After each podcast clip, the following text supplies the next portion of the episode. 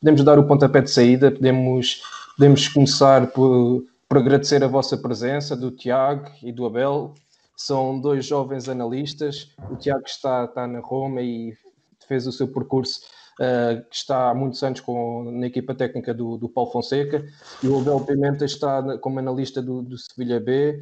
Eu vou deixar vocês também falarem um pouco sobre o vosso percurso, sobre a vossa experiência e como é que chegaram à situação que estão atualmente. Eu acho que o Tiago tem uma história gira para como é que começou a escrever no, num site e depois uh, o Paulo gostou e, e acabou por, uh, por convidá-lo a integrar a equipa técnica. E o Abel também tem, tem um percurso engraçado, é um, um jovem e também já esteve no, noutros países, uh, no Paraguai, pode-nos falar sobre essa experiência. Passa a bola para o vosso lado agora. Tiago, quem é que assume a iniciativa? Sim, para mim é bem diferente. Se quiseres, ah, posso, eu começo, posso. eu começo, se quiseres. Força, força, força. Ah, em primeiro lugar, uh, boa noite a todos os que nos estão a ver e, uh, primeiro, e agradecer o convite ao Francisco e, e, e parabenizá-lo pela, pela iniciativa, a ele pá, e, e hoje comentava também com o Tiago isso à tarde, de facto as iniciativas que têm sido feitas, seja esta, a quarentena da bola, mostra um bocado do que é o treinador português, que é, pá, temos um problema, vamos resolver o problema, vamos criar uma solução, vamos vamos aproveitar este momento dentro destas circunstâncias, como é que podemos crescer, como é que podemos seguir uh, desenvolvendo-nos como profissionais e nesse sentido dar-te os parabéns Francisco a ti e às outras iniciativas que, que têm sido feitas. Obrigado. Uh, depois também cumprimentar o Tiago. O Tiago, eu não conheço o Tiago há muito tempo, mas sei um pouco também de como é que ele começou, sei o mérito que tem por, por estar onde está temos alguns amigos em comum, mas o Tiago é uma para além de um profissional de excelência, eu acho que é também uma pessoa de excelência, porque mais algo pessoal, o Tiago foi uma pessoa muito importante no, no que foi, por exemplo, o meu trabalho de mestrado, e neste sentido já, já lhe agradeci a ele várias vezes, uh, já lhe agradeci a ele várias vezes, mas pá, reforçar aqui o agradecimento ao Tiago porque foi muito importante e isto mostra o que ele é como pessoa, que é uma pessoa que pá, apesar de nós sabemos como é o futebol e o futebol profissional em que andamos sempre a mil de um lado para o outro, ele teve o cuidado de reservar algum tempo, se calhar, do seu dia ou retirar tempo à família para, para me ajudar nesse trabalho e foi muito, muito importante. Tiago, não sei se queres. Uh, pá. É, bem, eu podia, podia então agora fazer então a minha introdução, é? E, em primeiro lugar. Uh, uh, cumprimentar o Francisco e agradecer o convite, uh, naturalmente, e dar-lhe os parabéns pela, pela iniciativa, dizer-te que é um prazer estar, aqui, estar aqui contigo e cumprimentar também, também o Abel, apesar de ser, de ser membro membro do, do, da estrutura do clube que ia ser o nosso próximo adversário da Liga Europa, quando nós íamos ligar, jogar com, com o Sevilha quando, quando interrompemos, uh, portanto, o nosso, o nosso treino. E uh, mandar um cumprimento ao Abel, dizer-lhe também que é, que é com grande prazer que estou aqui com ele. Uh, nós, como o Abel dizia, nós já temos aqui uh, algum contacto estabelecido há algum tempo, falamos pontualmente e tenho também, tenho também um grande uma grande admiração pelo, pelo percurso que o Abel tem desenvolvido, é um percurso com o qual eu me identifico, porque tem um bocadinho a ver comigo, uh, é um percurso feito de baixo para cima, um bocado do desconhecido, uh, e naturalmente isso aproxima-nos uh, naquilo que é naquilo que é hum, a nossa, a nossa função e a forma como nós chegamos como nós chegamos a ela. Um, aproveitava, aproveitava uh, portanto, aquele desafio que, que, o, que o Francisco fez um, para falar um bocadinho sobre, sobre, sobre o meu percurso.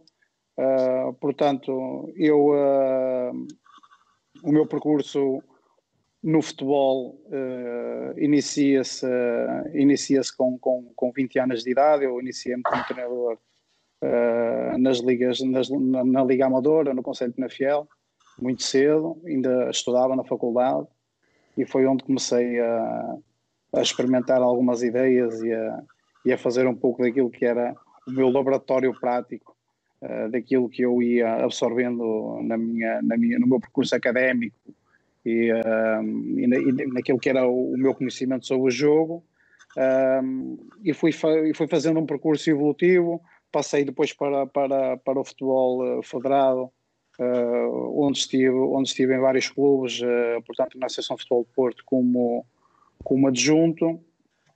E uh, eu fui sempre um, um, apaixonado um apaixonado pelo jogo pelo jogo. E isso fazia com que eu com que eu fosse curioso e gostava gostava de ver uh, equipas diferentes equipas diferentes ideias uh, e tentava sempre saber o que é que cada uma tinha o que é que cada uma dessas ideias tinha de melhor o que é que teria de menos bom e tirar tirar no fundo do sumo dessas ideias para depois uh, construir, construir a minha. Uh, e ao longo, e ao longo desse, desse tempo, eu fui, fui partilhando, fui partilhando algumas, algumas dessas ideias, algumas dessas análises que eu fazia a essas equipas e nomeadamente também a equipas nas quais eu treinava, eu ia partilhando aquilo e comecei a usar naquela altura as redes sociais para, para, para no fundo dar a conhecer uh, aquilo que era o meu trabalho e a minha forma de, de ver o jogo. Uh, e uh, nós podemos dizer, e eu, eu digo isto muitas vezes, que a forma como eu cheguei ao futebol profissional é realmente contada, para quem não conhece, parece assim uma, um bocado digno de filme, não é? Porque na altura o, o Paulo, o Paulo tinha, tinha saído do Porto um, e uh, um dia, já não, já não me recordo muito bem se é em maio, se é em junho, uh, liga-me uh, e, e diz-me: Estou, Tiago, olha, é o Paulo Fonseca. queria, gostava de conhecer e eu, eu até pensei que aquilo era, era uma brincadeira, não é? Porque quer dizer, quando, te, quando tens o, o antigo treinador do Porto a ligar-te e tu és basicamente um desconhecido, não é? Uh, é uma questão que até te deixa assim um bocado surpreendido e tu nem sabes bem se aquilo é verdade ou não. Uh, mas pronto, mas eu, eu uh, falei com ele e combinámos encontrarmos para podermos conversar e para, para ele me poder conhecer pessoalmente. E eu, naturalmente, fui ter com ele e conversámos. na altura, ele, o Nuno e o Pedro, uh, que, já, que já faziam um percurso conjunto de algum tempo àquela parte, e uh, ao fim de, de, duas horas de, de, reunião, penso eu, o Paulo convidou-me para, para integrar o, a equipa técnica dele. Uh, pá, como devem imaginar, na altura foi, um, foi uma alegria enorme. Uh, e um, eu acredito, agora já se vê muito, muitas pessoas a fazerem este tipo de trabalho e a, e a partilharem nas redes sociais uh, um bocadinho daquilo que é o trabalho deles, as equipas deles, as análises que fazem às outras equipas. Eu, naquela altura, ainda era um bocado pioneiro e, e achava que aquele seria um bocado o caminho de eu me dar a conhecer ao mundo, visto que eu, como jogador, não tinha, não tinha, tido, não tinha tido qualquer tipo de, de dimensão para, para que as pessoas me pudessem conhecer.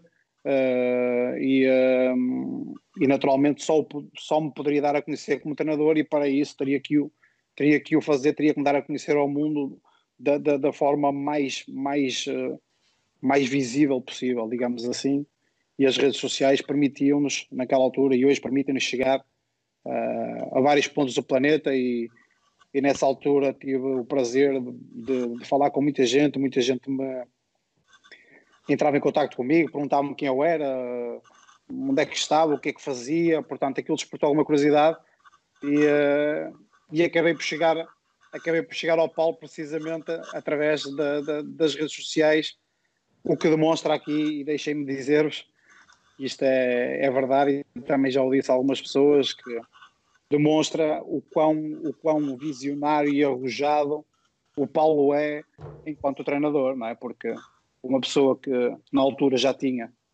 já tinha o percurso que tinha e já tinha atingido o patamar que tinha atingido, recortar uma pessoa que ele à partida não conhecia, não, é? não conhecia de lado nenhum, portanto demonstrava que que ele procurava realmente um determinado perfil, um determinado tipo de pessoa, com um determinado tipo de skills para integrar a equipa técnica e que ele naturalmente poderia encontrar no círculo de conhecidos ou, ou, ou de pessoas que, que o rodeavam, uh, mas apostou em mim e, uh, e naturalmente estou-lhe grato e, e, uh, e, faço tudo para, para que a aposta dele na altura, e isto já foi há cinco ou seis anos atrás, que continua a ser uma aposta, uma aposta bem sucedida, naturalmente. Muito bem. Uh, Bel, não sei se queres acrescentar Sim. aqui alguma coisa em relação ao teu percurso também. Claro, com, com certeza.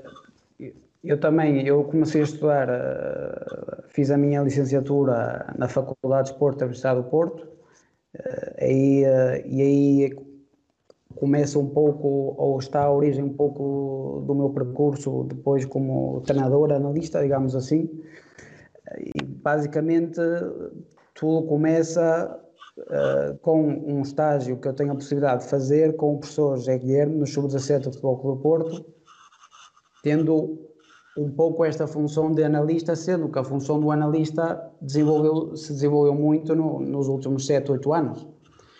E, e, esse, e esse ano e essa experiência para mim foram muito importantes porque para que, tem, para, para que as pessoas façam noção, pá, o professor Guilherme foi uma pessoa muito importante para mim, é uma referência.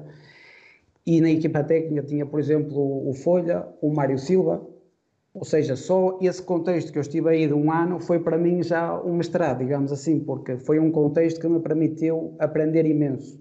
Foi um contexto que me permitiu aprender com pessoas pá, com diferentes perfis, porque vês o Mário Silva e o Folha, e hoje em dia quase não tenho contato com eles eh, o Mário Silva e o Folha, que são dois antigos jogadores, tem o professor Zé Guilherme, pá, a origem de uma via mais académica, pá, e, esse, e essa mescla de, de, perfis, de pessoas com diferentes valências, mim, para mim foi muito importante.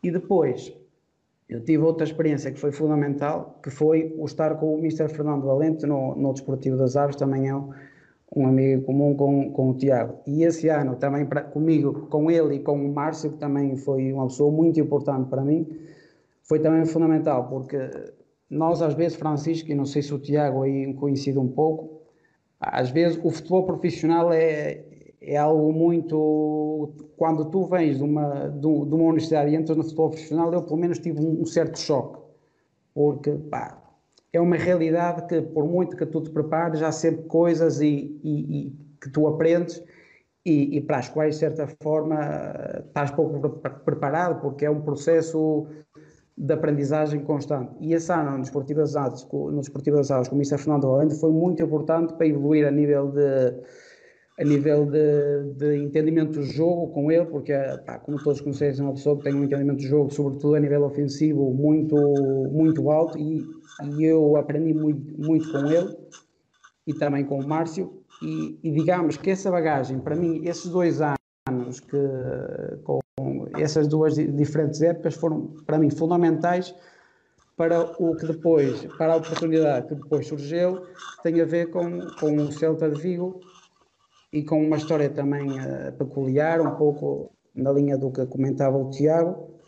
Eu tinha um colega de mestrado que era chileno e o Eduardo Berizzo, antes de, de estar a treinar o Celta de Vigo, tinha estado a treinar uma equipa do Chile. E nós então conseguimos o e-mail dele contactámos o Eduardo no sentido de, de poder uh, acompanhar uma semana de treinos, de poder fazer um estágio de uma semana e poder acompanhar uma semana de treinos. E, e nós fomos para Vigo, então, um dia no final desse, desses treinos, passado três ou quatro dias, ou terceiro ou quarto treino, ele ofereceu-se a falar connosco no sentido de, pá, de, resolver algumas dúvidas, de, porque o Eduardo, é, o Eduardo é um pouco discípulo do, do Bielsa, foi número 2 do Bielsa durante muito tempo e o Bielsa é também uma pessoa de, que promove muito pá, isto que estamos a fazer, a partilha, o conhecimento, e não é por ser o Bielsa que vai deixar de, ou por ser o Berizzo que vai deixar de falar com gente que em teoria tem, tem menos nome. E ele, nesse sentido, é uma pessoa extremamente está sempre muito disponível para, para as pessoas mais jovens e para todos aqueles que, como nós, estão, estão a aprender. E nesse momento nós tivemos a, a possibilidade de falar com ele, pá, e nesse momento de, de exposição de ideias, de contar o que é que cada um fez, ele percebeu que eu tinha alguma experiência como analista, tinha alguma experiência pá, no que era análise de jogo, e ele sugeriu fazer um trabalho, faz, sugeriu fazer um trabalho sobre o, o, próximo adversário, que ainda me recordo, que é o, que era o, que é o Villarreal do Marcelino. Pá, um gajo, ele diz-nos aquilo, começa-nos logo a acender as luzes de todos os lados. E uh, pá, fomos para casa, fizemos o trabalho, apresentámos e, e, uh, e, e, na altura, na semana seguinte, apresentámos o trabalho, ele gostou muito, pá, façam o próximo, façam o próximo. Pá, e depois, uma coisa leva a outra, houve uma série de circunstâncias que pá, os deuses alinharam-se todos para, para que o Celta ganhasse quase os jogos todos até ao fim, qualificámos para a Liga Europa e depois, pronto, já a ligação foi oficializada, já, já passámos a, a ser analistas, entre aspas, da equipa técnica. E daí já se dá a minha passagem para o Sevilha com ele onde depois tive também a possibilidade de trabalhar com o, o, Mr. Vincenzo Montelo, o Mr. Joaquim Caparrós. Tive a passagem pelo Paraguai, que, como tu comentaste, foi também é, aquelas loucuras, mas que, pá, olhando para trás, valem a pena porque são os desafios e os grandes desafios que nos fazem crescer sempre. Quando nós, quando nós estamos na nossa zona de conforto, pá, saiam daí, porque nós crescemos é quando os desafios.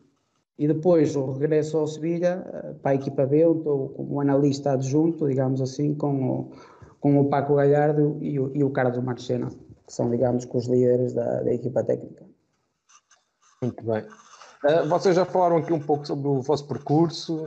Uh, o Tiago usou uma expressão engraçada que era uh, criar o seu próprio departamento de, de, análise, digamos assim, a sua própria análise pessoal. Uh, mas passando disto de, do contexto pessoal para o contexto coletivo, no clube, como é que vocês, nos clubes onde passaram, como é que vocês viram os departamentos de scouting, em termos de se já eram departamentos bem sustentados, bem criados, porque o Abel também referiu aqui uma coisa importante, que foi a área da análise evolui muito nos últimos 7, 8 anos uh, e aquilo que, fazia, que vocês faziam no início da vossa carreira eh, deve ser muito diferente em termos de meios tecnológicos, naturalmente, e em termos de ferramentas daquilo que, que fazem hoje em dia. E a, a, minha pergunta era, em termos de critérios de observação, em termos de processo, como é que vocês trabalham agora dentro de uma estrutura técnica, como é o caso da, da Roma e do Sevilha B? Olha, eu posso, posso, posso iniciar eu por, por, responder a esta questão. Uh, o Abel disse, e é verdade, Uh, esta questão da análise do jogo é algo é algo que ainda é que ainda é inovador. Uh, ainda há um percurso, jogo é um percurso longo a percorrer uh, para que para que se para que se realmente reconheça o, o analista, o, o observador porque ainda há aqui vários nomes que chamam a coisa, apesar do nome que se chama não ser o mais importante. Mas eu queria, eu queria desmistificar uh, aqui uh, uma outra coisa sobre, sobre, sobre esta questão do analista. Primeiro, deixa-me dizer-te que, na minha opinião, uh, o analista ou o observador, para mim, e esta é a minha opinião pessoal, deve ser, deve ser um treinador deve ser alguém que percebe do jogo e do treino. Porque naquilo, na, na minha visão sobre a, a função do analista, uh, não é mais nem menos do que ser uma pessoa que auxilia o treinador a perceber aquilo que é o adversário e a sugerir ou dar a sua opinião sobre aquilo que acha ser importante ter em conta para a estratégia no jogo contra aquele adversário. Isto estamos a falar do analista dos adversários, porque depois também há o analista da própria equipa, e, e, e que é o meu caso. Uh, e por isso eu acho que o analista tem que ser uma pessoa que perceba muito do jogo e do treino para que depois consiga influenciar o treinador de uma forma que seja realmente efetiva. Uh, porque ainda se continua a chamar observador, analista, há algumas pessoas que trabalham nos departamentos, nos clubes, nos gabinetes, pessoas com, com, com competências eh, enormes do ponto de vista tecnológico, por exemplo, mas que depois nós, quando chegamos aos clubes e que trabalhamos com essas pessoas, temos alguma dificuldade uh, em que essas pessoas realmente sejam, sejam efetivamente uh, importantes ou consigam, consigam auxiliar-nos de uma maneira que deveria ser, que deveria ser pertinente, porque não me adianta eu ter uma pessoa ou duas ou três no gabinete que são fabulosos a mexer com todas as plataformas e, e softwares que existem e que são imensos e variados, e hoje em dia a oferta é cada vez mais, uhum. uh, é. mas, que, mas que depois, do ponto de vista da linguagem do futebol, é? porque há uma linguagem, na verdade, há uma linguagem do futebol, e eles têm dificuldade em perceber, às vezes, às vezes, aquilo que nós queremos ou precisamos de fazer. Por isso, eu acho que isto é um, é um ponto de partida importante para esta conversa, porque o analista, para mim, é um treinador que colabora na parte da análise do jogo do adversário, da própria equipa ou das duas. Isto uh, numa primeira instância da, da, conversa. E relativamente depois à, à criação do departamento e, a, e portanto, a, ao processo que engloba a criação de um departamento, uh, eu aqui também posso partilhar, uh, posso partilhar um bocadinho daquilo que foi o nosso percurso, digamos assim, uhum. nessa, nessa matéria, porque uh, nós, eu comecei a trabalhar com o Paulo no Passos, no Passos Feira, e uh, no Passos Feira não existia um departamento de análise. Para vocês perceberem que naquela altura, hoje em Portugal se calhar já existem mais alguns clubes, e ainda há, e acredito que ainda existem clubes em Portugal que ainda não têm um departamento de análise, apesar de não ser um conhecedor profundo da realidade de todos os clubes portugueses, mas eu acredito que em Portugal ainda há clubes que não têm. Mas eu, quando cheguei a Passos Ferreira, o departamento, não existia departamento, o departamento era eu. Era eu que, portanto, que fazia, que fazia o trabalho de análise do adversário e fazia o trabalho também de análise da própria equipa, mediante aquilo que era, uh, portanto, aquilo que eram as exigências, aquilo que eram as ideias do Paulo nesta, nesta área, nesta área. Mas e foi uma coisa que eu, quando comecei a trabalhar com o Paulo, uh, fiz questão de, de, de, lhe fazer ver e ele concordou, porque ele tinha a mesma visão.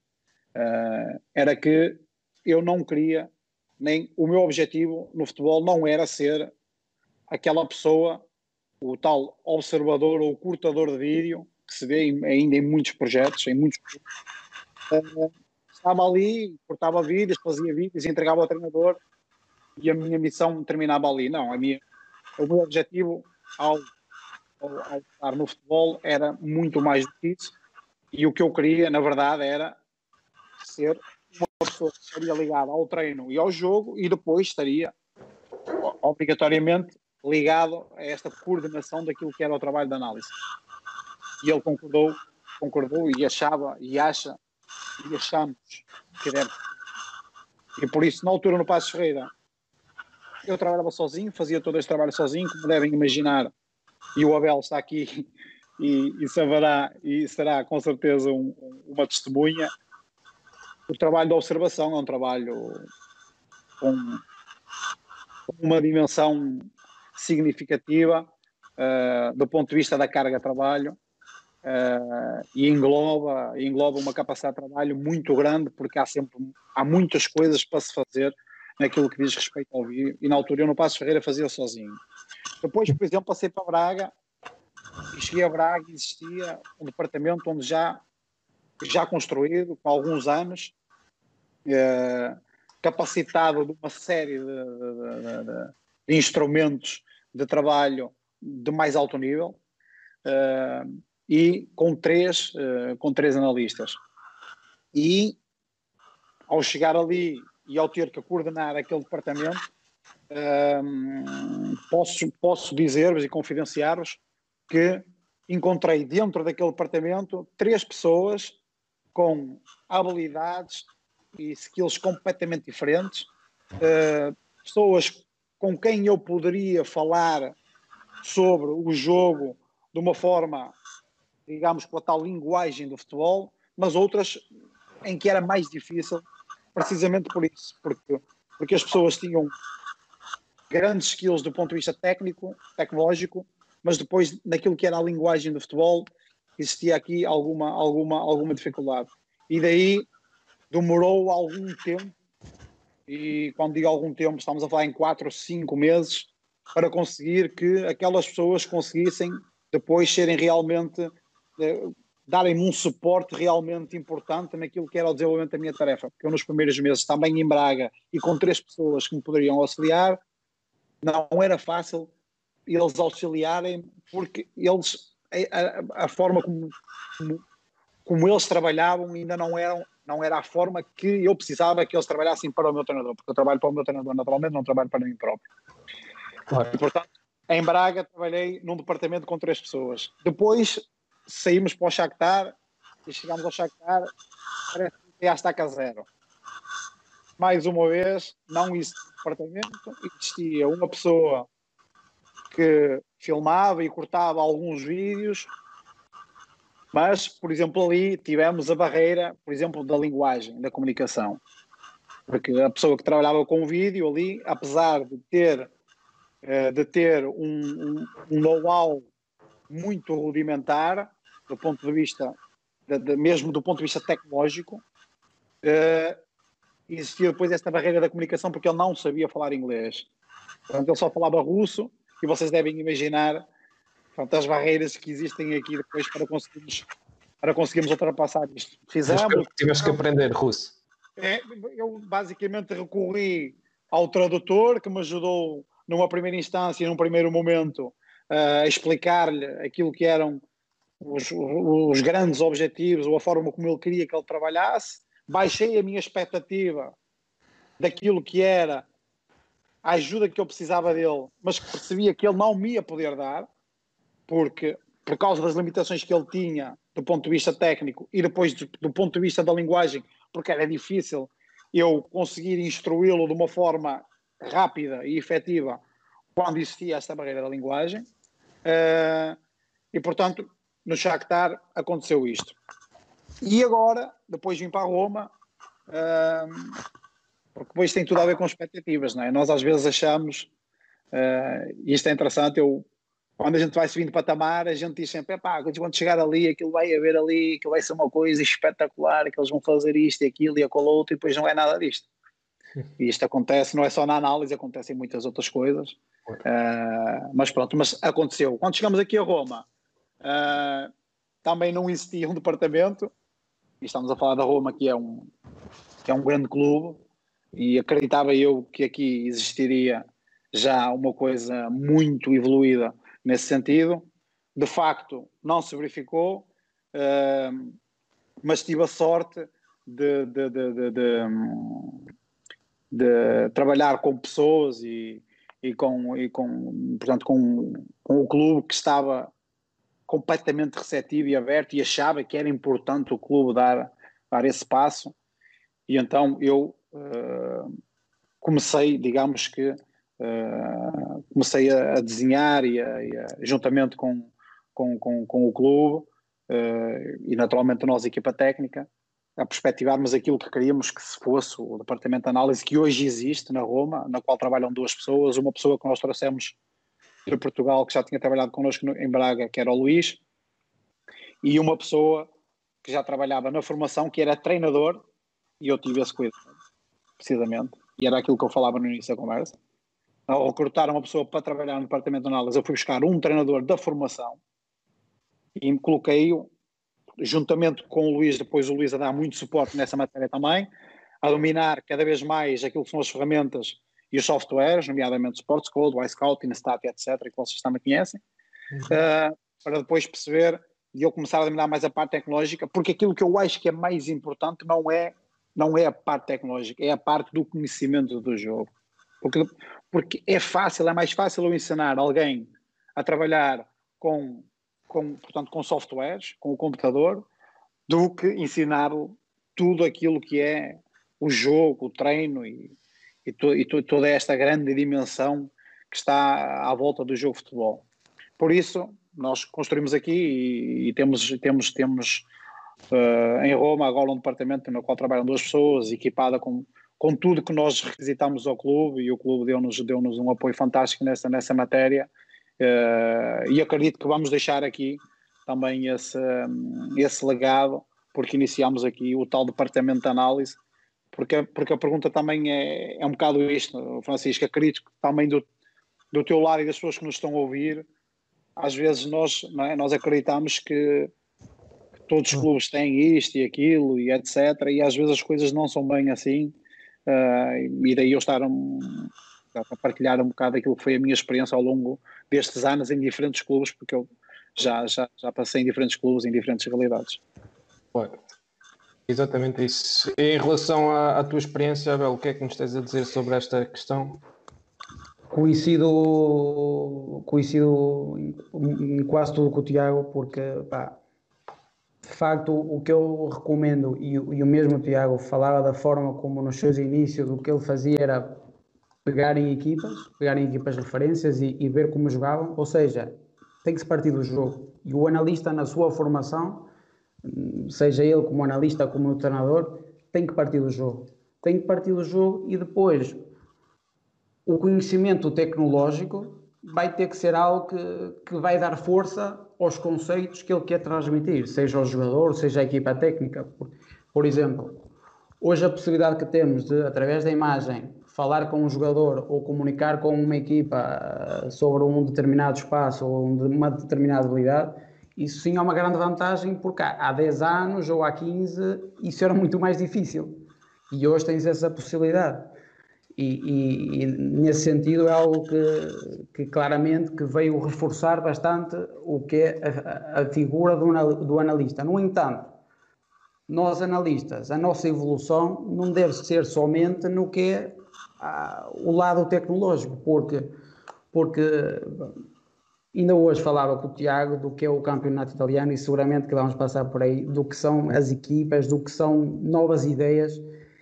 E o analista tem que ser alguém que está permanentemente, pá, permanentemente à procura de, de, de, inovar, mas não somente do lado tecnológico, a nível de jogo.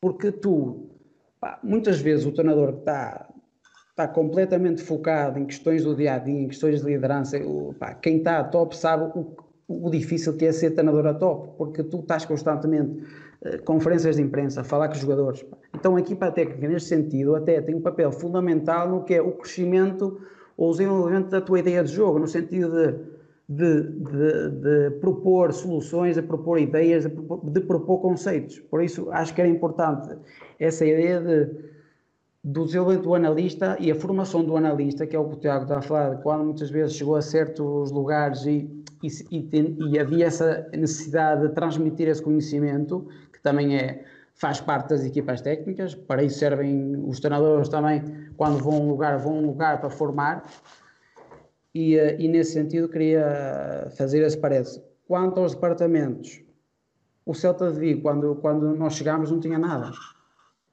porque o clube considerava que era algo que devia ser responsabilidade da equipa técnica. Opa, foi a nossa sorte, foi a minha sorte.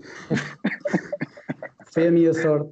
Uh, hoje em dia, não sei, quando cheguei ao Sevilha, o Sevilha tinha uma pessoa que, que, que normalmente me auxiliava, da, da, que me auxiliava, digamos, das partes das manhãs, e que hoje em dia, inclusive, é, é, o, é o responsável do departamento de análise. No entanto, hoje em dia o Sevilha na equipa A e também em função do, da pessoa, da figura que vocês sabem que está à frente do clube ou que tem uma importância grande no que é a gestão do clube Galmonchi, o Sevilha hoje em dia tem quatro pessoas que trabalham de analistas na equipa A, tem uma pessoa que é o, o, coordenador, digamos assim, tem uma pessoa que analisa aspectos mais relacionados com, com as bolas paradas, tem uma pessoa que, que está mais responsável por tudo que é relacionado com os dados, e uma pessoa mais uh, responsabilizada pelo que é análise individual, sobretudo do adversário.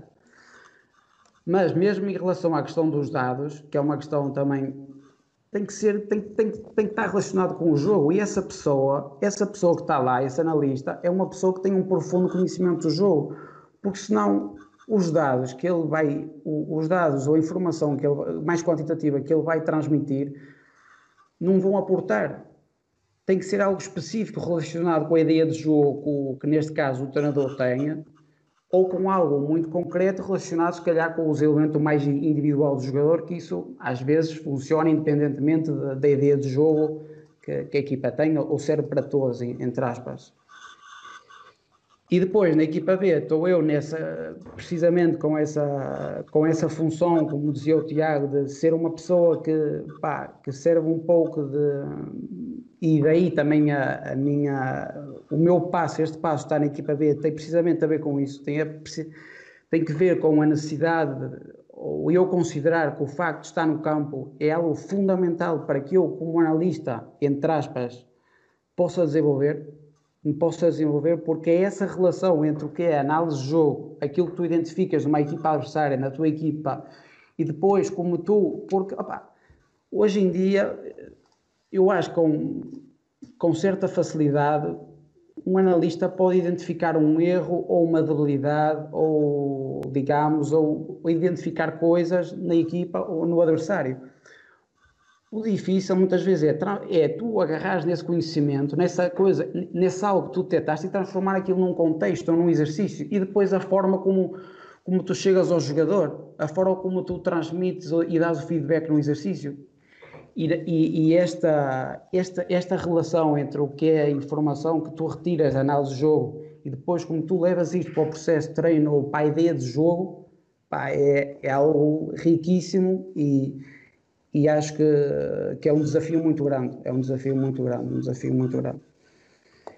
E depois, é, é, como comentava, na equipa A são quatro pessoas, na equipa B estou eu e está outra pessoa que também que me auxilia, mais o tema das gravações e isso, e depois o mesmo clube a nível da, da sua canteira, da sua formação, quase todas as equipas têm, sobretudo o que é futebol 11, tem um analista dedicado exclusivamente a essa equipa. Nada, quase nada questões relacionadas com o adversário, sobretudo questões relacionadas com, pá, com o teu modelo de jogo ou com a ideia ou com princípios de jogo que preconiza o clube e, uh, e com o desenvolvimento individual uh, do jogador. Uh, o Abel falou aqui de uma questão importante, tem a ver com, com, com a questão de, também da análise de dados.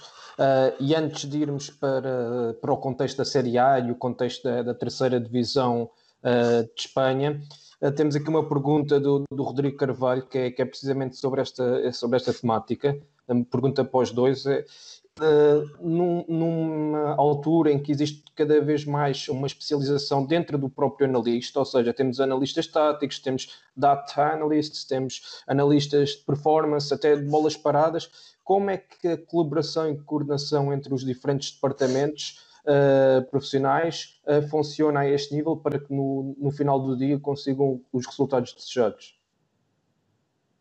Não sei, se queres, se queres uh, responder tu primeiro ou eu é indiferente, Abel. Posso, posso comentar eu. Isto aqui há que ter um cuidado, porque de facto, hoje em dia, a quantidade de informação que existe é brutal. A quantidade de informação que hoje existe é brutal. O iScout, o Instat, Agora, o difícil é tu saberes escolher que informação é importante para ti. É tu, dentro dessa, dessa, de toda, de, dessa, dessa quantidade de informação que é brutal e cada vez vai ser maior, porque hoje já coloca as questões do Big Data. Pá. O importante tem a ver com isso, tem a ver com, em função da tua ideia de jogo, em função do que o teu treinador uh, pretende, que tipo de informação mais quantitativa pode reforçar aquilo que tu identificaste ou numa equipa ou aquilo que tu acreditas em relação à tua equipa. Eu pessoalmente acho que uh, a análise de dados ou, a utilização dos dados muitas vezes é algo que, que vem de certa forma reforçar algo que tu já identificaste. E em casos pontuais vai-te dar uma informação ou vai-te dar algo que tu por aí não tinhas reparado. Mas em, na maior parte das situações tem, tem que ver com confirmar coisas que tu já identificaste, porque o que não pode acontecer é que tu faças a tua análise tendo como base os dados, porque isso aí é começa o problema. Por isso é que tem a ver sempre com o jogo, tem a ver porque tu não podes começar a analisar uma equipa através dos dados, porque os dados podem-te apontar por um caminho ou por uma lógica que é, do, é o que nós já falamos, do meio frango, meio frango, mas cuidado com a média. Pá, e neste sentido, os dados é, são importantes, vão reforçar a importância do analista e vão nos ajudar muito em, em, certas questões relacionadas com a tua ideia de jogo, com o teu com, com, com o desenvolvimento individual do jogador, mas não podem ser a base ou, digamos, o fundamento da tua capacidade de análise. Sei, não sei se respondi. Relativamente à coordenação, é muito importante porque, como comentava, há muita informação e esta informação tem que chegar filtrada. Por isso é que, por exemplo, dentro destas quatro pessoas que eu comentei que estão na equipa que pá, realmente eles tratam muita informação, mas há uma pessoa ou duas pessoas que falam com essas quatro pessoas e depois sacam o sumo. Sacam o sumo e transmitem aquilo que é mais importante ou pertinente pá, em função dessa semana, em função do momento e em função, em função do momento do contexto. Mas, mas basicamente aquilo que o, que o Tiago estava a dizer, e bem, é também a, a simplificarmos a linguagem, porque uh, é isso mesmo que nós também tentamos aqui, uh, e um dos objetivos da ProScout é exatamente esse: uh, é de certa forma aproximar o jogo a um público mais geral e de certa forma tentar educar e promover o, jogo junto deste, deste público. daí termos este grande foco educacional e também um dos objetivos desta, destas lives, para além da, da partilha de conhecimentos, é, é possibilitar estas pessoas estarem aqui connosco, interagirem, aprenderem, evoluírem também elas em termos de pensamento e, e questionarem-se, porque acho que é, que é assim que, que evoluímos todos. E, e, para além disso, temos uma componente pedagógica que é no momento em que estamos, nesta situação de crise, as pessoas também terem algo para, para estar em casa, conseguirem passar melhor o seu tempo. E foi assim que nasceu esta ideia de, das lives, que já tínhamos, uh, que já éramos para uh, iniciar as lives, mas seria um projeto muito mais à frente, mas dado todas as condicionantes, acabámos por, por avançar nesta fase, porque acreditamos que, que, assim também estamos a ajudar a quem está em casa a passar o seu tempo. Uh, Tiago, queres retomar o que estavas a dizer sobre a simplificação da, da linguagem? Acho que podemos começar. Sim, sim. Eu, eu, eu no, no, fundo, e respondendo à pergunta que, que, tinham feito, e, e, o Abel já tinha, já tinha respondido e muito bem, e eu só queria acrescentar aqui uma outra coisa, reforçar até mais do que acrescentar. Uh, e como eu dizia, é importante nós, nós simplificarmos aqui a linguagem para as pessoas que nos estão a assistir, porque temos treinadores e, e, temos, e temos com certeza curiosos e pessoas que são só que são, estão, estão só à procura de, de, perceber melhor algumas coisas sobre o futebol. Eh, e por isso eu acho que nós devemos simplificar esta linguagem e com isto, estou a dizer isto porquê? Porque, eh, e pegando, pegando na pergunta que fizeram, eh, e falam em análise, analista de dados, data performance, analista de bolas paradas, analista de eu, eu, eu sendo muito simples e grosso, como costuma dizer, eu também não acho que se deva fazer. Isto é complexo. Porque é complexo. O futebol profissional ao mais alto nível é tremendamente complexo. Mas também não é um monstro de sete cabeças. E uh, quando nós falamos em todas estas esferas da análise, parece que estamos parece que estamos a falar de uma equação, não é? de uma equação que é quase impossível de resolver. E posso-vos dizer isto, porque é a minha opinião, a pior coisa, a pior coisa que pode acontecer um, a um treinador de futebol é, para além, ou pode ser duas coisas, pode ser ou não ter informação nenhuma ou ter informação a mais. Pronto. E é aqui onde eu quero chegar com isto que é assim, nós, analistas, e, e eu, que sou, que, sou, que sou analista e trabalho com, com o Paulo, uh, sou, sou um treinador assistente que faço análise também, e, e essa é a coordenação que eu também faço, que é, nós temos que ter uma capacidade muito grande de fazer a escolha entre aquilo que é realmente pertinente e aquilo que é auxiliar. E, e, quando eu digo isto, nós analistas, porque a minha comunicação para o treinador e para os jogadores tem que ser extremamente clara e simples para que não hajam dúvidas, para que não hajam dúvidas. Também o deve ser dos analistas que trabalham dentro dos gabinetes e nas estruturas para com o treinador adjunto ou o treinador analista que faz a ponte para a equipa técnica.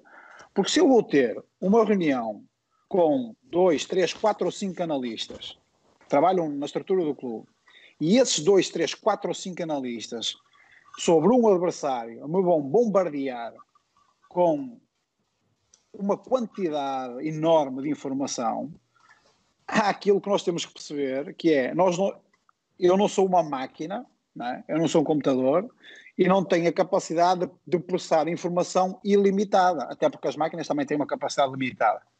Claro. Eu, eu não sou um computador, eu tenho, eu tenho limitações e por isso há que ter aqui alguma sensibilidade e daí eu dizer, e voltamos ao início da conversa, que o analista, para mim, ou as pessoas que trabalham na análise, têm que ser pessoas que tenham alguma sensibilidade, algum conhecimento, que sejam treinadores para perceber muitas vezes o que é que nós dizemos, o que é que nós queremos dizer quando pá, vocês, esta informação não é importante, ou é, eh, é importante vocês filtrarem melhor. Porquê?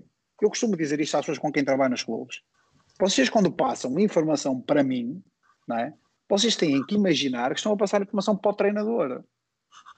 Porque senão Quer dizer, nós vamos ter reuniões infinitas com, com volumes de informação exorbitantes e eu, naturalmente, vou ter que pegar na maioria daquela informação e, como eu dizia, com uma linguagem simples e pegar nela e espetar com ela no lixo. Porque eu tenho que ser criterioso e as pessoas que trabalham em análise têm que ser criteriosas para passar aquilo que é verdadeiramente importante e que pode influenciar na resolução ou naquilo que é a definição estratégica para o jogo que aí vem. Tudo o resto é, é única e exclusivamente auxiliar. Pronto, e era isto que eu queria dizer, que é basicamente reforçar aquilo que o Abel dizia. Tiago, uh, Tiago até desculpa que te interrompa, e, tendo mais ainda em consideração, por exemplo, o contexto que vocês têm neste momento, ou como tínhamos nós no Celta ou no Sevilla Champions, que joga 3 em 3 dias. Absolutamente, absolutamente. É, então, isso é fundamental. É fundamental. Isso era, isso era a pergunta que eu ia colocar a seguir, uh, que era precisamente isso, era perceber, e usando também as palavras que o Tiago ontem um, escreveu quando estava a dar o Nuno Campos na quarentena da, da bola, em que o, o Tiago disse exatamente isso, que o contexto da Série A tem sido um grande desafio que, que tem desfrutado imenso, mas é perceber também uh, vocês a jogar 3 em 3 dias, como é que se preparam em termos de análise do adversário e da própria equipa, porque acabam por ter, foi o que o Nuno estava a dizer ontem, tem uma, uma semana de dois dias de trabalho antes do próximo jogo. E isto, ou para o Abel, uh, na, na terceira divisão espanhola, Uh, não acontece, mas também já, já vou colocar outra questão ao Bel relativamente ao contexto, mas gostava de ouvir aqui a, a perspectiva do, do Tiago sobre o contexto da, da Série A e onde estão inseridos atualmente. Sim, uh, como o Abel dizia, e é verdade, e aquilo que nós estamos aqui a debater é, é a informação, a quantidade da informação, a qualidade da informação, não é? Uh, quando se joga então de 3 em 3 dias, isto ainda é mais, ainda é mais uh, importante, porque, como o Nuno ontem falava, na, na, na quarentena da bola, uh, uh, sobre essa questão, que é, quando nós jogamos de 3 em 3 dias, nós estamos sucessivamente a, a analisar, a discutir e a tomar decisões para aquilo que será a abordagem estratégica do próximo jogo e a fazer balanços sobre aquilo que foi a abordagem estratégica do jogo anterior e aquilo que ocorreu bem ou menos bem, de acordo com aquilo que nós projetávamos. Portanto, já estamos a falar de uma quantidade enorme de informação. Uh, e quando se joga 3 em 3 dias, o tempo é, é, é uma variável quase inexistente. Isso, nós, nós uh, na equipa técnica, temos que ter, temos que ter uma, uma, um cuidado extremamente delicado para não sobrecarregarmos o treinador principal com informação que é desnecessária. Uh, sobre, sobre, sobre a Série A e, e ainda no seguimento uh, da questão que tu me fazias, Francisco, uh, isto ainda se torna mais interessante. E porquê? Uh, eu, eu hoje falava com, com, com, com outro colega que, que, que me ligou e, e, estivemos a conversar um bocadinho uh, sobre esta questão da Série A e ontem algumas pessoas também me perguntavam isto, em função daquela, da, daquela afirmação que eu tinha feito no, no programa da quarentena, que é sobre a Série A. Nós uh, tínhamos um bocado esta ideia, eu pelo menos eu tinha, e acredito que muitos de nós teríamos, a ideia de que a Série A, o campeonato italiano, era um campeonato muito tático, isto já se dizia há muitos anos, uh, mas era tático do ponto de vista defensivo, porque os, os treinadores eram muito defensivos, muito estrategas, uh, pá, defendiam muito atrás, a questão do catenaccio, que é, que é, que é a história do futebol, e nós tínhamos todos, eu, pelo menos eu também, eu tinha um bocado esta, esta ideia do futebol italiano.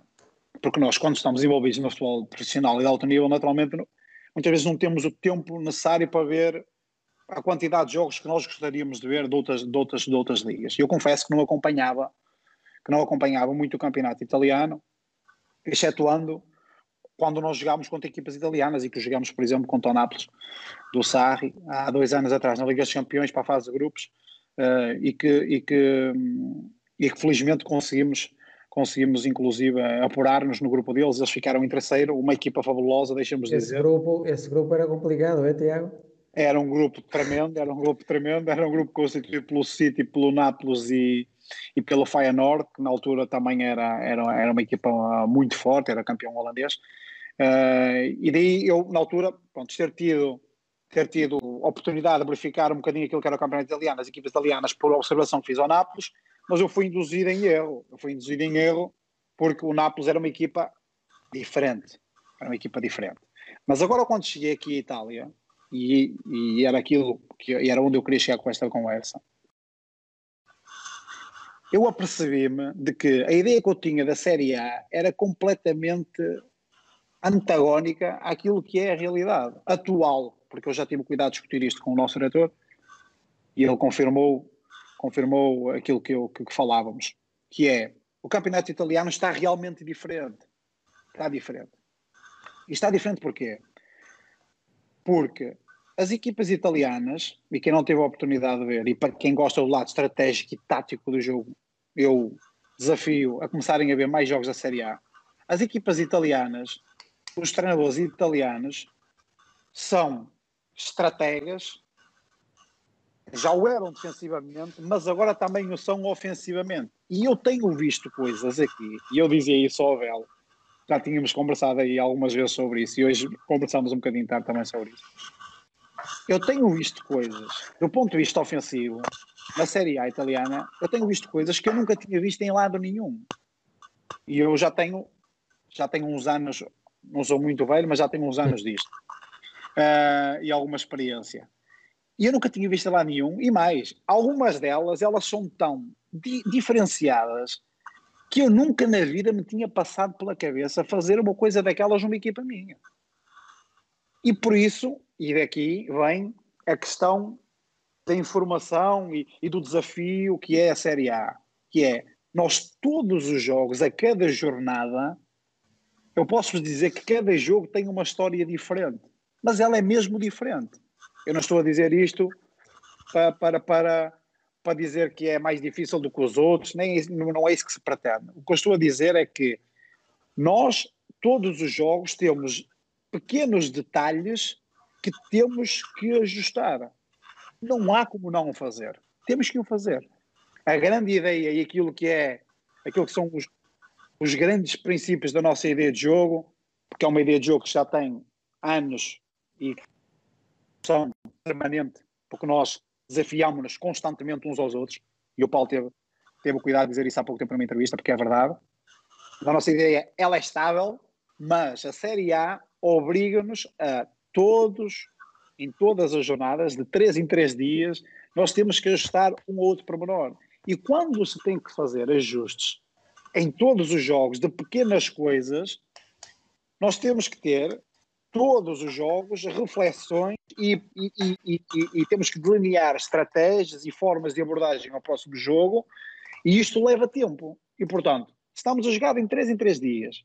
Se existem todos os jogos, coisas que são necessárias preparar de forma cuidadosa. Se nós não selecionarmos muito bem aquilo que queremos falar e queremos treinar e apresentar aos jogadores, nós entramos num mundo que é utópico, porque ninguém consegue entender-se no meio de tanta informação. No fundo, é um bocado a conclusão desta, de, daquilo que eu dizia, que é nós, a parte da análise é, é fundamental, é muito importante, mas ela tem que ser feita com uma linguagem muito simples, muito prática e muito objetiva. Não precisamos de dizer o data analysis, o performance analyst, o analista das bolas paradas, o analista do, do individual, o analista do não sei quê.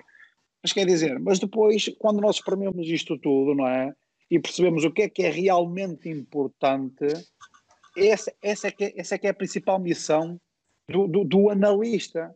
E por isso é que ele deve, ser, deve ter, na sua origem, uma concepção, ele deve ser um treinador para, para ter já essa sensibilidade de não dar informação que seja, que seja desnecessária ou que seja excessiva. Basicamente é, era isto que eu queria uma paz dizer sobre esta questão. Muito bem. Uh, ainda um, antes de, de, passarmos para, para o próximo ponto, uh, só falar aqui sobre essa questão da mensagem. Uh, porque temos aqui várias pessoas a pedir exemplos concretos aos dois em termos de, do tipo de mensagem que passam para o treinador e depois para os próprios jogadores e perceber se aquilo que vocês uh, muitas vezes observando os jogos num ponto mais alto de referência para conseguir ver o jogo como, como um todo, uh, vocês acabam por relatar aquilo que veem ou acabam por também começar a colocar alguns inputs em termos de observações táticas que vocês acham que, de, que a equipa deve uh, melhorar e faça aquilo que é, que é o posicionamento e as dinâmicas do próprio adversário? Francisco, se quer, retomando só um pouco o que o Tiago estava a comentar anteriormente sobre o que é trabalhar num, num, numa situação onde há uma, uma densidade de jogos grandes, uma densidade de jogos muito alta, e aqui eu acho que é fundamental o, período preparatório. O período preparatório no que é o implementar os teus macro princípios, as tuas ideias de jogo base, é fundamental. E aí é fundamental, inclusive, o que é a análise do processo de treino e da própria equipa, porque é um período fundamental e que tu tens que aproveitá-lo a 100%, porque quando começam os jogos quarta, domingo, quarta, domingo, quarta, domingo, é o que diz o Tiago, são pequenos ajustes tu podes fazer porque a maior parte do treino é de recuperação. Claro. Muitas vezes o treino é mais de recuperação que outra coisa e o pouco tempo que tu podes ter mais aquisitivo, o pouco tempo que tu tens mais aquisitivo é para trabalhar esses ajustes, mas que tem que ter algo de base. Tem que ter algo de base, porque senão. Porque, e depois, em determinados momentos, de facto, o vídeo é, é, é muito importante, porque tu há certas coisas que não podes transmitir no campo ou que não podes transmitir eh, a nível de processo de treino. E aí o vídeo, uma vez que já tens a tua ideia de jogo um pouco mais adquirida, é, é importante para já direcionar os jogadores, por exemplo, para certos espaços, para certos, para certos comportamentos da equipa adversária, mas tendo em consideração que a equipa já tem esses comportamentos ou esses princípios adquiridos para explorar esse espaço, porque tu não podes falar isso num espaço, ou, espaço, por exemplo, esta equipa deixa espaço nas costas laterais. Ok, mas a equipa, por base, já tem comportamentos que lhe permitem explorar esse espaço e que vem de trás, vem, da, vem do período preparatório, vem da ideia de jogo da equipa. Com relação ao que me estavas a comentar, Francisco, não, eu não percebi a pergunta. A pergunta é durante o jogo ou. Exatamente, durante o jogo. Durante o jogo durante o jogo, como, como tu comentavas, penso que era eu, quer o Tiago, costumamos estar num plano um pouco mais elevado, pá, que em teoria permite ter uma maior percepção pá, dos comportamentos a nível coletivo, a nível individual, a nível de espaços. E nesse sentido, é fundamental. É fundamental, sobretudo, no, no reagir, no antecipar certas coisas, no, por exemplo, no, algo que, que nós temos aproveitado bastante, sobretudo este ano, tem a ver com a questão do intervalo, a questão de aproveitar o momento do intervalo para expor, porque muitas vezes, por exemplo, o Tiago estava a comentar relativamente à Liga Italiana, e acho que até, no, no, se não me equivoco, comentaram que muitas vezes, ontem que, no quarentena, pá, que tu estudas a equipa adversária, mas a equipa adversária chega ao jogo e porque vais jogar com a Roma, muda-te o sistema, opa, muda comportamentos, porque o que é que eles procuram? E procuram pá, também anular os teus pontos fortes, ou anular os pontos fortes da Roma. E isso implica que tu pá, tenhas que estar com os, todos os teus sentidos bem, bem ligados, porque esse período do intervalo, se tu puderes, a partir do tal recurso à tecnologia, uh, expor duas ou três imagens a nível de, de comportamentos, a nível de espaços livres, para já direcionar a tua equipa uh, para o que pretendes para a segunda parte, é, é algo que muitas vezes marca a diferença entre o perder ou ganhar. E depois também outro aspecto que é, que é importante, que tem a ver com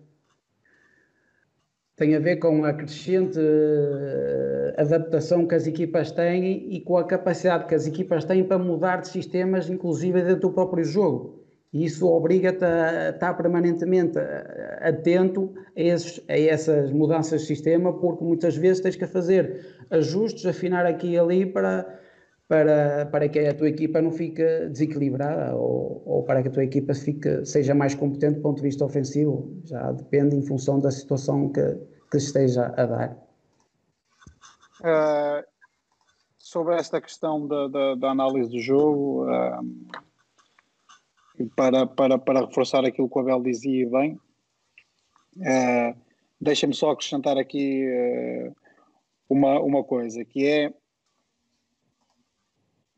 e que, mais uma vez vou dizer, lá vamos nós regressar ao início da discussão, que é o analista. A pessoa que está em cima, e sou eu que faço essa missão uh, na, na, na, equipa técnica do Paulo, e estou em comunicação permanente com, com o banco através do Nuno Campos, que depois, uh, sempre, que é, sempre que é pertinente, passa, passa para o Paulo. A pessoa que está em cima a ver o jogo. Se não tiver um conhecimento alargado sobre o jogo, se não tiver um conhecimento alargado sobre o modelo de jogo da própria equipa, se não tiver um conhecimento alargado sobre o adversário, se não tiver um conhecimento alargado sobre a estratégia que foi, sobre o plano estratégico que foi definido para aquele jogo, como é que aquela pessoa que está lá em cima pode dar feedback assertivo durante o jogo ou dar opiniões ao treinador sobre aquilo que pode ou deve ser ajustado ou deve ou ser ou não ajustado.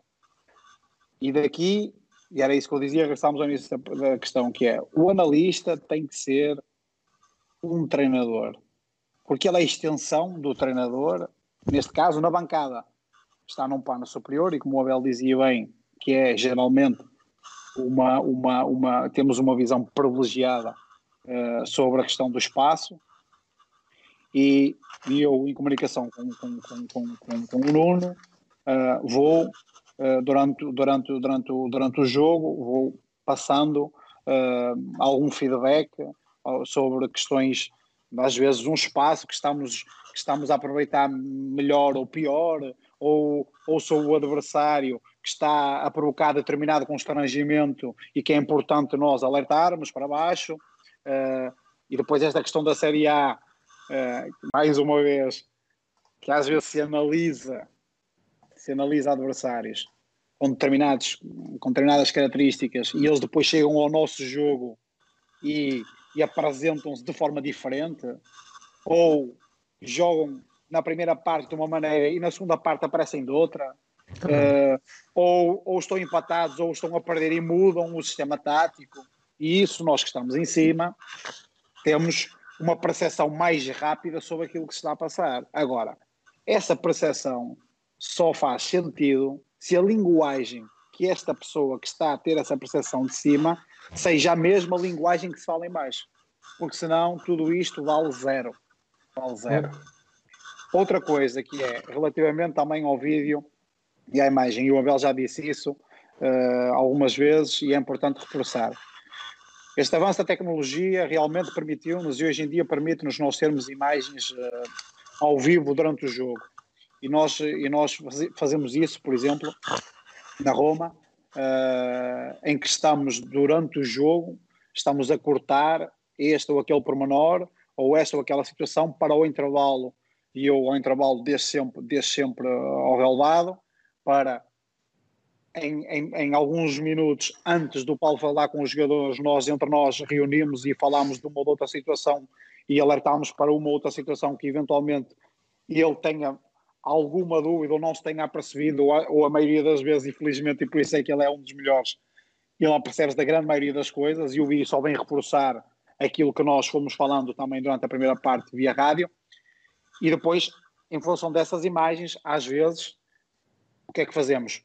Mostramos aos jogadores, mostramos a um jogador, mostramos a um grupo de jogadores, pois depende do tipo de mensagem que o treinador quer passar ou do, do que é que o treinador pretende que seja que seja visto ou não pelos jogadores. Porque há momentos que interessa ver, há momentos que não interessa ver, há momentos que, que interessa mostrar a um determinado jogador, há momentos que não interessa mostrar àquele jogador por esta ou por aquela circunstância.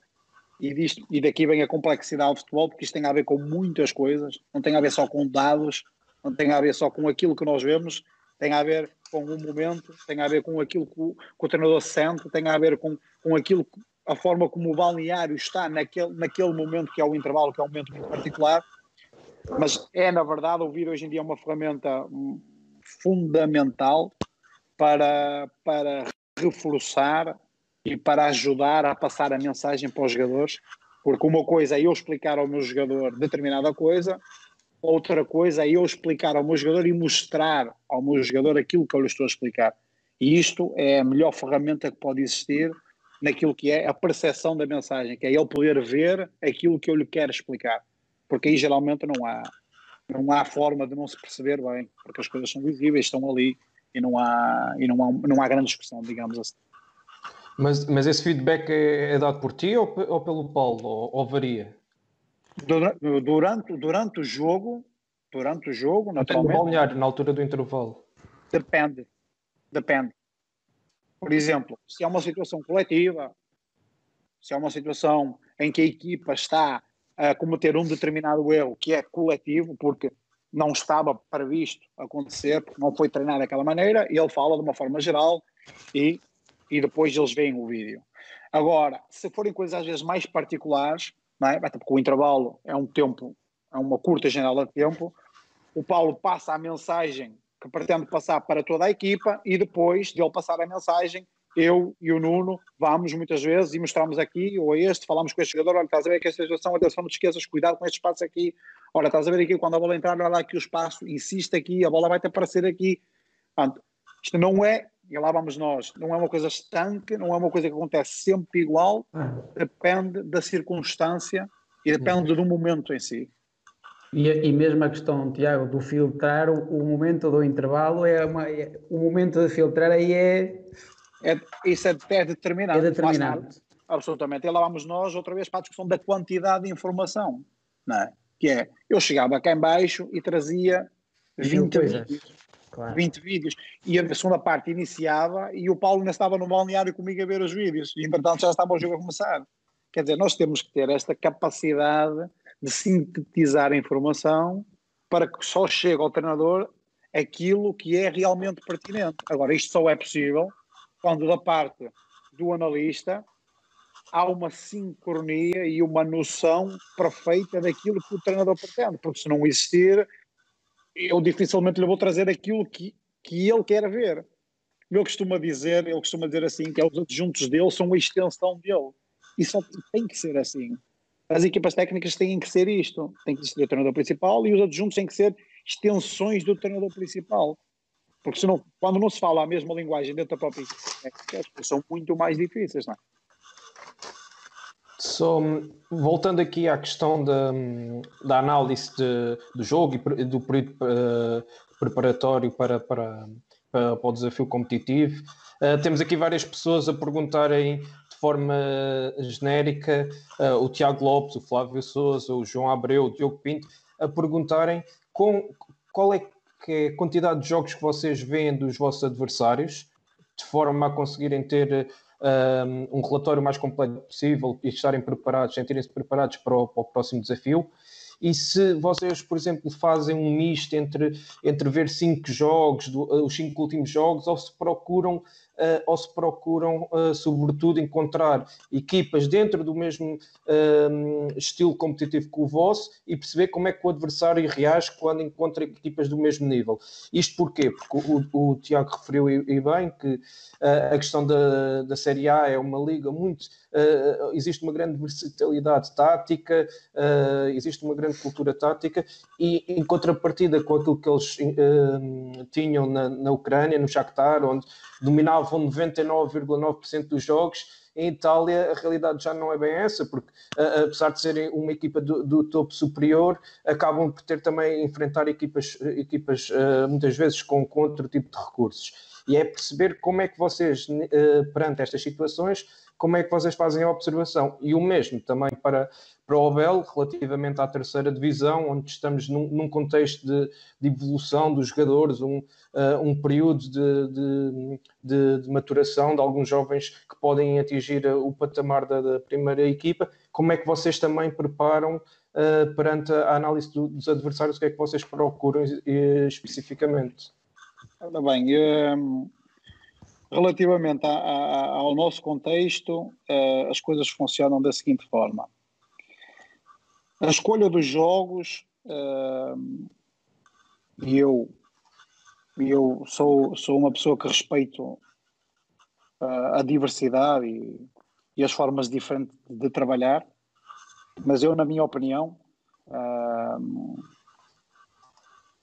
a análise do adversário tem que ser obrigatoriamente contextualizada com aquilo que é a ideia da própria equipa. Onde é que eu quero chegar com isto? Quando eu analiso um adversário, eu escolho jogos em que eu prevejo que aquele contexto daquele determinado jogo terá particularidades semelhantes com aquilo que vai acontecer no meu jogo. E por isso a escolha dos jogos que, que, que geralmente fazemos é eu não vejo os últimos três jogos, eu não vejo os últimos cinco jogos, eu geralmente vejo jogos, ou escolho jogos em que eu acredito que existirá um contexto mais ou menos semelhante àquilo que vai acontecer no nosso. Por isso, esse é o principal critério de escolha do jogo do adversário. O que quer dizer que eu posso às vezes ver o jogo do adversário dá 10 jornadas atrás e não ver o dá 3 jornadas atrás, ou há duas atrás. Então eu escolho jogos em que eu acredito que aquele, que aquele contexto será mais ou menos semelhante ao nosso. Mas isso depois, desculpa só interromper, isso depois não pode levar a que, que existam algumas alterações, por exemplo, nos, em termos de dinâmicas, em termos de jogadores que possam estar a alinhar ou, ou lesões nos últimos jogos? Como é que depois vocês se precavem nessa situação? Não, é assim, nós há uma, há uma, há uma bateria de jogos, digamos assim, há geralmente entre 3 a 5 jogos que nós selecionamos para ver e tentamos que sejam contextos mais ou menos semelhantes àquilo que nós acreditamos que vai acontecer. Agora, isso não invalida que nós, para além destes 3, 4, 5 jogos, existe depois um relatório extra em que há informação complementar, a tal informação que é complementar e que vai estar ali caso as coisas não se venham a verificar de acordo com aquilo que a gente projetava, nós sabemos o que é que pode acontecer para além daquela realidade que nós imaginávamos que iria acontecer. Porque eu, porque eu para contar, porque isto da análise do adversário, eu costumo dizer, eu costumo dizer o seguinte, eu quando analiso o adversário e quando, e quando falamos do adversário aos nossos jogadores, nós contamos uma história. Nós dizemos que aquele adversário vai comportar-se de determinada forma e em função daquela forma nós vamos fazer determinada coisa.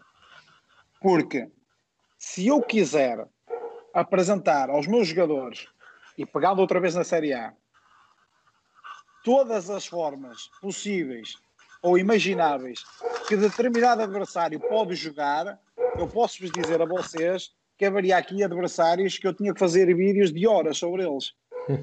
Porque eles mudam de sistema, eles mudam de jogadores, eles a ganhar eh, jogam com, com, com uma linha de 4, depois quando estão a perder passam para uma linha de 5, mas no jogo a seguir, a ganhar, ficaram com uma linha de 5 e a perder passaram para uma linha de 4. Quer dizer, nós temos que tentar, e é aquilo que eu dizia, nós temos que tentar contar uma história. Nós temos que, nós, nós analistas, nós prevemos contextos. Nós tentamos prever o que é que irá acontecer no próximo jogo. E normalmente, a grande maioria das vezes, acertamos, não é? Porque nós conseguimos prever, em função daquilo que é uma análise daquele adversário, conseguimos mais ou menos perceber o que irá acontecer no jogo. Agora, e acontece algumas vezes acontece no campeonato, mas acontece também na Série A que às vezes nós prevíamos determinada coisa e chega ao jogo e pode-nos acontecer outra. Ao intervalo ele até muda aquilo. Não é?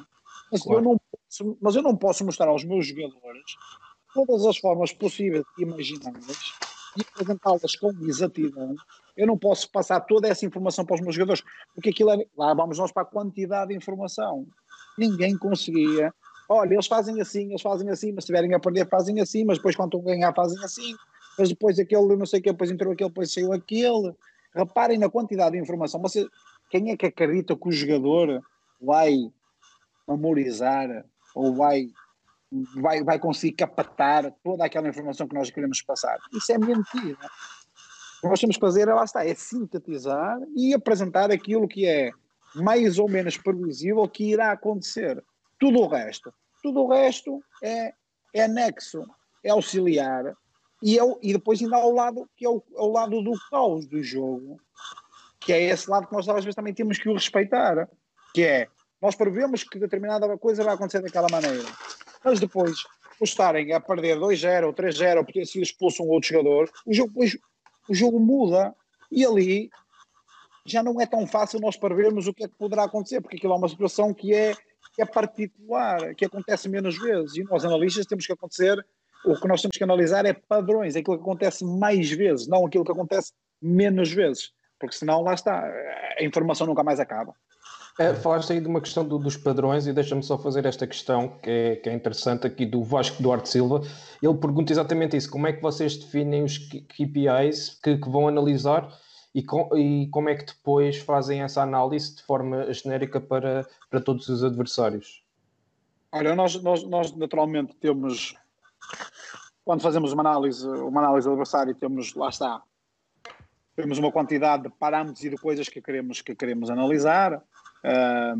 Geralmente analisamos o adversário naquilo que são os grandes momentos do jogo, que é, que é a organização ofensiva, a transição ofensiva, a organização defensiva, a transição defensiva, as bolas paradas ofensiva e defensiva, e depois, dentro de cada um destes momentos, nós analisamos coisas que são particulares e que naturalmente demoraríamos, poderíamos fazer um programa quase sobre isto, porque há, há aqui muitas coisas que são analisadas e muitos pormenores e muitos detalhes que são analisados em cada um dentro, dentro de cada um desses momentos. Uh, portanto, existe aqui um padrão existe aqui uma, uma grelha de coisas que nós queremos ver se o adversário faz ou não faz, ou como é que faz e quando é que faz, não é? Para depois nós, porque nós, e é importante dizermos isto, nós, por natureza, queremos que a nossa equipa seja protagonista no jogo. Portanto, nós, quando olhamos para um adversário, nós procuramos, sobretudo, para saber onde é que nós podemos fazer moça, e isto é a nossa forma, é a nossa forma de ver o jogo, e respeito todas as outras, como já tive, como já tive a oportunidade de o dizer e volto a referir, mas nós vemos como é que o adversário ataca, como é que contra-ataca, onde é que é perigoso e, e ajustamos um outro detalhe em função disso, mas nós a nossa o nosso principal objetivo é sermos protagonistas no jogo e daí e daí a parte da análise de todas as questões defensivas, é? de todas as questões defensivas, é para nós, eu diria, posso dizer que é mais importante, é? é mais importante, porque isso tem a ver com o nosso ADN, isso tem a ver com o nosso ADN. Se, se pegarmos um treinador diferente que quer, por exemplo, jogar de uma forma uh, mais, entrar não sempre tão protagonista, jogar com a parte mais especulativa do jogo, uh, aproveitar situações de contra-ataque ou fragilidades na equipa adversária em posse. E já estamos a falar de uma análise, por exemplo, que é diferente, que já tem um, um, já é direcionada de uma forma ligeiramente diferente daquela que é a nossa. Por isso não existe, e geralmente as pessoas têm, tendem a procurar, uh, porque também já tive daquele lado, uh, tendem a procurar receitas, digamos assim. Como é que se faz uma análise boa? uma análise boa, análise boa para mim é uma coisa, análise boa para o Abel é outra, análise boa para, para, para o analista do Barcelona é outra. Por isso isto tem, é uma questão pessoal, é uma questão que tem a ver com o treinador, com a equipa técnica, a forma, a forma como eles veem o jogo, e por isso é que nós nunca podemos dissociar, e isto é importante, na minha opinião, dissociar aquilo que é a análise do adversário com aquilo que é a ideia de jogo do treinador. Porque se o fizermos, na minha opinião, estamos a cometer um erro crasso. Francisco. Força, Abel. Em relação uh, a, estas, a, estas, duas questões, não, a primeira de, tem a ver com a questão de, ou melhor, uh, dos KPIs que vocês utilizam, não é? Uh, para um, observação, o padrão de observação das equipas adversárias e depois também a outra questão tem a ver com com aquilo que o, o número de jogos, ou exa também exatamente a mesma coisa em termos de padrão de número de jogos. E... De uma forma geral, o que o Tiago comentou, eu conheci na totalidade. Há, há duas questões, há uma questão base aqui que tem a ver com a tua identidade, com a tua, identi com a tua ideia de jogo, e depois surge algo que é indissociável, que tem a ver com o que é análise do adversário. Uma ideia prática por exemplo, a nossa equipa é uma equipa que os jogadores que jogam, os nossos extremos, os nossos avançados, são jogadores baixos. Pá, nós somos uma equipa que a nossa ideia de jogo, até pelo, pelo que privilegia o clube, somos uma equipa que tem que ser dominadora, fundamentalmente com um registro mais de jogo curto. Eu, por exemplo, eu quando vou analisar um adversário, eu não me interessa ver, por exemplo, qual dos centrais ganha menos duelos aéreos ou posso ver isso, mas não é uma informação prioritária. O que eu, eu, eu, eu, o raciocínio que eu, que eu às vezes faço, ou que recomendo é, a partir da tua ideia de jogo, tu fazes perguntas. Tu fazes perguntas e depois, claro, tentando, tentando encontrar jogos das equipas adversárias que se aproximem o máximo possível do que é o teu contexto, do que é a tua, tua realidade, mas tu fazes perguntas, por exemplo, nós queremos, eh, privilegiamos um jogo mais um registro de passo curto, passo médio. A equipa adversária pressiona? Sim, não. Como é que pressionam? Saltam os extremos? Saltam os interiores? Se saltam os interiores, como é que controlam o espaço entre linhas? Saltam os centrais e a partir daí já, já deixam espaço nas costas? E o que o Tiago também estava a comentar, de que às vezes nós pensamos que nas equipas grandes o meu relatório ou a informação que eu passo ao treinador, eu quem quiser que me escreva, que eu reúno com a pessoa e, e exponho o, o, meu relatório. O meu relatório é curto. Porque eu, Vais ter Tiago, 300 pessoas a pedirem isso a seguir. Não há problema, fazemos outro e, e eu exponho. Mas o, o, meu relatório é um relatório que tenta sintetizar ao máximo aquelas são as ideias fundamentais e depois eu, em função do que é a nossa ideia de jogo, eu tento relacionar logo o que é a análise do adversário, porque há coisas do adversário que, em função até do tempo, que não importam observar ou que são menos importantes. Por exemplo, a questão dos espaços. A questão dos espaços, do ponto de vista ofensivo, ou do o que o adversário deixa a nível defensivo, são fundamentais na nossa, ideia, na nossa ideia de jogo, a nossa ideia de jogo, na nossa ideia de clube. Porque se nós queremos ter uma equipa de, com uma certa ideia de jogo a nível ofensivo, fundamental os espaços. Então tu, tu não vais ver tudo, ou tu não vais dar uma importância fundamental a tudo. Tu vais já priorizar na tua análise certos aspectos, certas variáveis que são fundamentais na, na, na, tua observação e depois para transportar isso para o processo de treino. E até já relacionando com a questão, nós temos jogadores que muitos deles não têm uma formação, um, um conhecimento do jogo, como estamos numa equipa B, que permita expor muita, que, que permita, nós temos de sintetizar ao máximo as coisas e que a mensagem seja o mais clara possível. E, por exemplo, até na forma como nós comunicamos com o jogador, isto tem que ser, nós temos que apresentar um problema. Isto, no, no, no, que é o nosso processo de treino, processo de ensino e aprendizagem, nós apresentamos, por exemplo, o adversário apresenta-nos este problema. E nós fazemos esta pergunta: com a nossa ideia de jogo, como é que nós vamos resolver este problema? E os jogadores, através desta relação, têm que perceber que nós, dentro da nossa ideia de jogo, temos recursos que vamos explorar para dar resposta a esse problema ou a esse contexto que o adversário vai provocar. E então, esta relação entre o que é a análise de, do, o que é a identidade da tua equipa, o que é o adversário e depois a forma como tu transportas isso para o processo de treino e para o jogador é algo que tem que estar em, em total, eh, tem que ter uma lógica, percebes? E às vezes, por exemplo, nós há momentos que nós não expomos a, a informação ao jogador, nem sempre chega sob a forma de vídeo. A que me refiro? Às vezes o, o próprio processo de treino ou exercício tem informação implícita, tem um contexto que já os prepara ou que está relacionado com, aquilo, com o contexto que eles vão enfrentar no próximo jogo, ou com certas questões de certo momento de jogo que eles vão ter no próximo jogo. Nem sempre o analista não é só, como o Tiago dizia, o, o, a pessoa que faz os vídeos. Ou seja, o analista e a implicação que o analista tem vai muito mais além dos vídeos, tem a ver com o processo de treino. E essa informação que muitas vezes chega com o processo de treino ou através do exercício ainda é mais importante que a do vídeo. Não sei, eu não tenho resposta para isso, mas. E, e que é que. Come... Ah, relativamente. Pá, eu acho que já respondi à pergunta. Relativamente, por exemplo, a questão do, do que é um padrão também, que é uma pergunta interessante.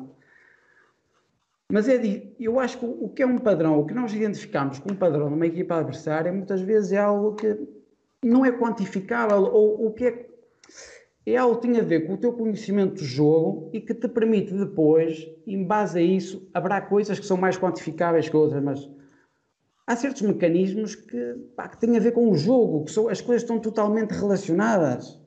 Estão totalmente relacionadas. Tu, por exemplo, se vês com uma equipa, por exemplo, o Shakhtar, que eu recordo, eu, eu até tenho mais conhecimento do Shakhtar, do, do Tiago e do Paulo, do que propriamente a Roma. Mas o Shakhtar era uma equipa que, que atraía muito, atraía muitos adversários do que era a sua, a sua saída, a sua primeira fase de construção, para depois ganhar espaço para acelerar. Como é que tu quantificas isso? Não, não posso quantificar isso. Isso tem a ver com mecanismos que tu identificas opa, e depois tu vês que se repetem, obviamente. Tem a ver com sensibilidade. Claro, tem a ver com sensibilidade. Tem a ver com percepção do jogo. Tu não podes quantificar isso. Por isso é que tem que sempre. Pá, eu, eu, tem, tem que se partir do jogo. Tem que se partir do jogo. Tem que se é partir do jogo. Deixa-me, deixa-me, Francisco, deixa-me, deixa-me, deixa-me uh, acrescentar aqui algumas coisas relativamente a, a, um, a, um, a um ponto que o Abel tocou e que acho muito importante que é uh, aquilo que é a análise, aquilo que é a análise e a aplicação e a aplicação da análise no contexto do treino. Mas isso, isso, era a pergunta que eu ia, que eu ia fazer. Ah, é? Era a ah, em antecipação. Ah, então, ah, então, então, em antecipação. Ah, então, desculpa, desculpa. Não, eu, não, eu, eu, eu, ele tocou no assunto e eu ia aproveitar. Não, temos aqui várias, temos várias perguntas nesse força, sentido. Força, antes, força, antes força, força. Para o contexto de treino, tenho aqui uma pergunta interessante do David Almeida, que ainda a falar sobre a observação do, do jogo, para perceber se vocês, ah, ou seja, já falámos do, do período pré-jogo, Uh, já falámos também no período de jogo e agora falando do período pós-jogo, mas antes ainda entrar no treino. Ou seja, como é que vocês fazem? Observam posteriormente uh, o jogo com recurso a imagens de vídeo de diferentes perspectivas, diferentes ângulos, ângulos abertos. Eu sei que há algumas ligas, por exemplo, a Liga Espanhola, creio que a Liga Italiana também já faz, já faça isso, onde os próprios clubes têm uma cloud, uma nuvem, onde partilham uh, as suas filmagens a partir de um ângulo superior e todos os clubes têm acesso a isso. Se isto é uma realidade no vosso contexto e se depois vocês uh, como é que utilizam este recurso uh, para preparar, para analisarem o vosso jogo? relativamente à, à, nossa realidade, um, e, tu, e, tu, e tu disseste-o e bem e acertaste, Uh, na Série A existe, existe um, portanto, uma parceria com, com uma empresa uh, e todos os, os, jogos são filmados uh, em plano aberto e são colocados à disposição de todos os clubes pertencentes à Série A numa, numa plataforma onde toda a gente tem acesso aos jogos de toda a gente em plano aberto. isto é aqui outro tema que, que, que daria também pano para mangas e que é, infelizmente, infelizmente, ainda é um bocado frequente no futebol atual, uh, que é a questão do acesso às filmagens em plano aberto. Uh, nós, uh, há muitos anos esta parte, isto é só um, uma parte, uh, relativamente a esta análise, da análise em plano aberto. Nós, há muitos anos esta parte, sempre fomos adeptos e hoje somos e continuamos a ser, e por isso é que eu também estou aqui hoje, nós somos abertos, da part... somos abertos à partilha e não, e não temos nada, nada a esconder, pelo contrário, nós, nós, uh, nós tentamos uh, partilhar aquilo que é o nosso conhecimento, porque é só com a partilha de conhecimento é que, é que, é que conseguimos todos evoluir, porque aquilo que tu sabes acrescentado àquilo que eu sei, é? Uh, é, é, é, fabuloso para mim e para ti, como, como, como uma vez alguém me dizia esta, esta, esta, esta, esta, esta analogia relativamente a esta ideia que era a questão da partilha do pão e a partilha da ideia. Se nós tivermos os dois um pão e eu te der o meu pão a ti e tu me des o, o, o teu pão a mim, a gente fica um, com um pão cada um na mesma. Mas se tivermos cada um uma ideia, se eu, me der, se eu der a minha ideia a ti e tu des a tua ideia a mim, ficamos dois com duas. E por isso nós somos adeptos da partilha e sempre partilhamos as nossas, as nossas filmagens de plano aberto com toda a gente, porque, porque também gostamos de ter acesso a filmagens em plano aberto dos outros para podermos desenvolver um melhor trabalho, uh, um melhor trabalho de análise e apresentarmos melhor qualidade naquilo que é o nosso trabalho do dia a dia para, para com os jogadores, porque isso é que é o mais importante. Mas ainda hoje em dia ainda existe aqui, infelizmente, alguns bloqueios e algumas uh, e, e alguns clubes que que por esta ou por aquela razão não, não o fazem. E deixa-me dizer-te que pá, eu acho isso tremendamente errado, uh, até porque, até porque, e também fruto desse avanço tecnológico, hoje em dia uh, as coisas são muito fáceis de se obter, se não for de uma forma direta, de uma forma indireta. E por isso o que eu quero aqui dizer é lançar o desafio a quem nos está a ouvir e a quem trabalhar nesta área, ou vier a trabalhar no futuro nesta área, Pá, vocês não dificultem o trabalho dos outros, porque com maior ou menor dificuldade eles vão arranjar aquilo que eles precisam. Por isso, partilhem as filmagens e, e felizmente nós, nesse aspecto na Série A, temos essa, temos essa, essa, essa ferramenta à disposição. Uh, para além disto, e independentemente disso, nós fazemos sempre a nossa própria filmagem. Portanto, nós, eh, durante os nossos jogos, os nossos jogos, nós temos sempre uma câmara nossa, aliás, são duas câmaras nossas, uh, que fazem uma filmagem do jogo uh, num plano tático uh, e depois fazem uma filmagem do jogo num plano de guarda-redes. E essa filmagem depois é utilizada, sobretudo, pelo, pelo, pelo treinador guarda-redes.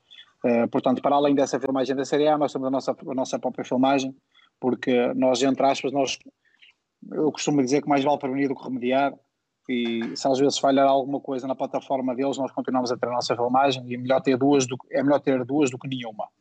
Uh, e o que nós fazemos depois do jogo terminar, uh, e essa é, é, uma missão que, que me toca a mim desde que comecei a trabalhar com o Paulo, uh, é fazer a análise da própria equipa. E lá vamos nós para a mesma conversa, que é, se eu não ouvir se eu não vir a mesma coisa que o meu treinador vê, como é que eu posso analisar a equipa dele? Não é? Pronto. E então, por isso, essa análise da própria equipa é geralmente feita por mim, uh, no pós-jogo. Uh, no pós-jogo pode ser a seguir ao jogo, pode ser no dia a seguir ao jogo, e lá vamos nós. Não existem receitas, porque há momentos a seguir ao jogo que eu me sinto em condições para fazer a análise, há momentos a seguir ao jogo que eu não me sinto em condições para fazer a análise.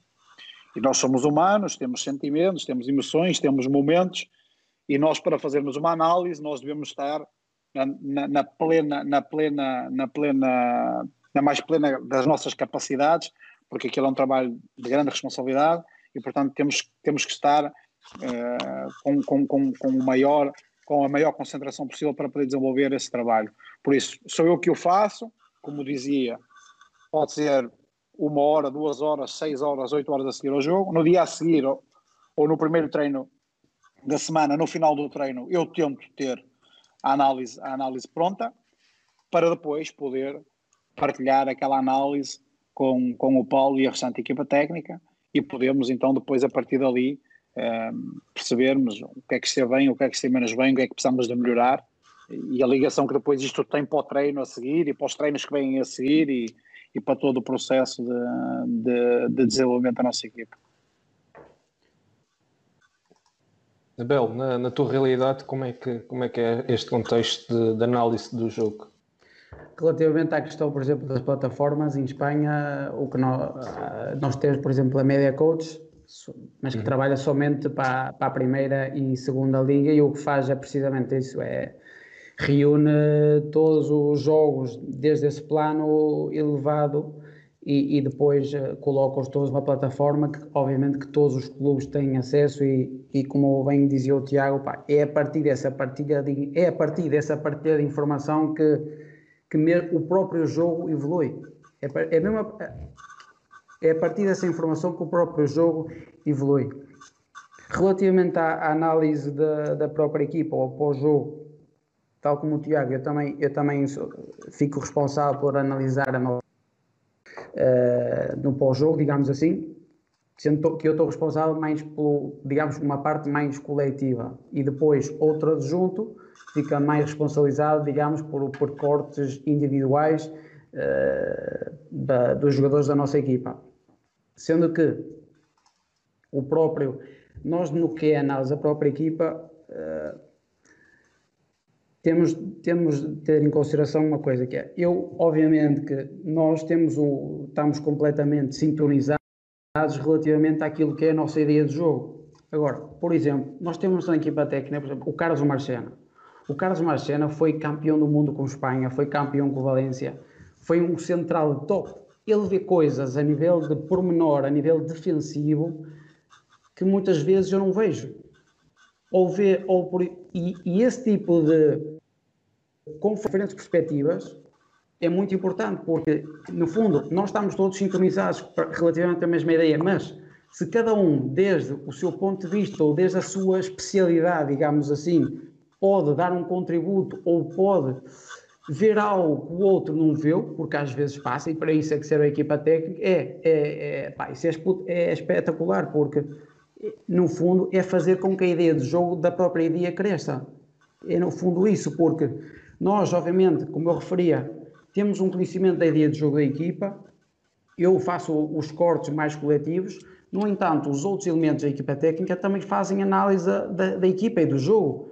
E depois, isto, normalmente nós numa reunião, cada um confronta o seu, apresenta aquilo que viu, aquilo as suas ideias e as conclusões que retirou, mas sempre tendo isto em consideração, pá, porque cada um de nós vê o jogo de uma forma particular, ainda que, ainda que estando numa equipa técnica, temos obviamente que ter uma sintonia relativamente pá, são os princípios macro, que é a ideia do jogo da equipe, mas no detalhe, muitas vezes, um vê uma coisa e o outro não vê. E essa, esse agregado de diferentes opiniões, diferentes perspectivas, é, é algo fundamental e que faz crescer muito a ideia do jogo da equipa.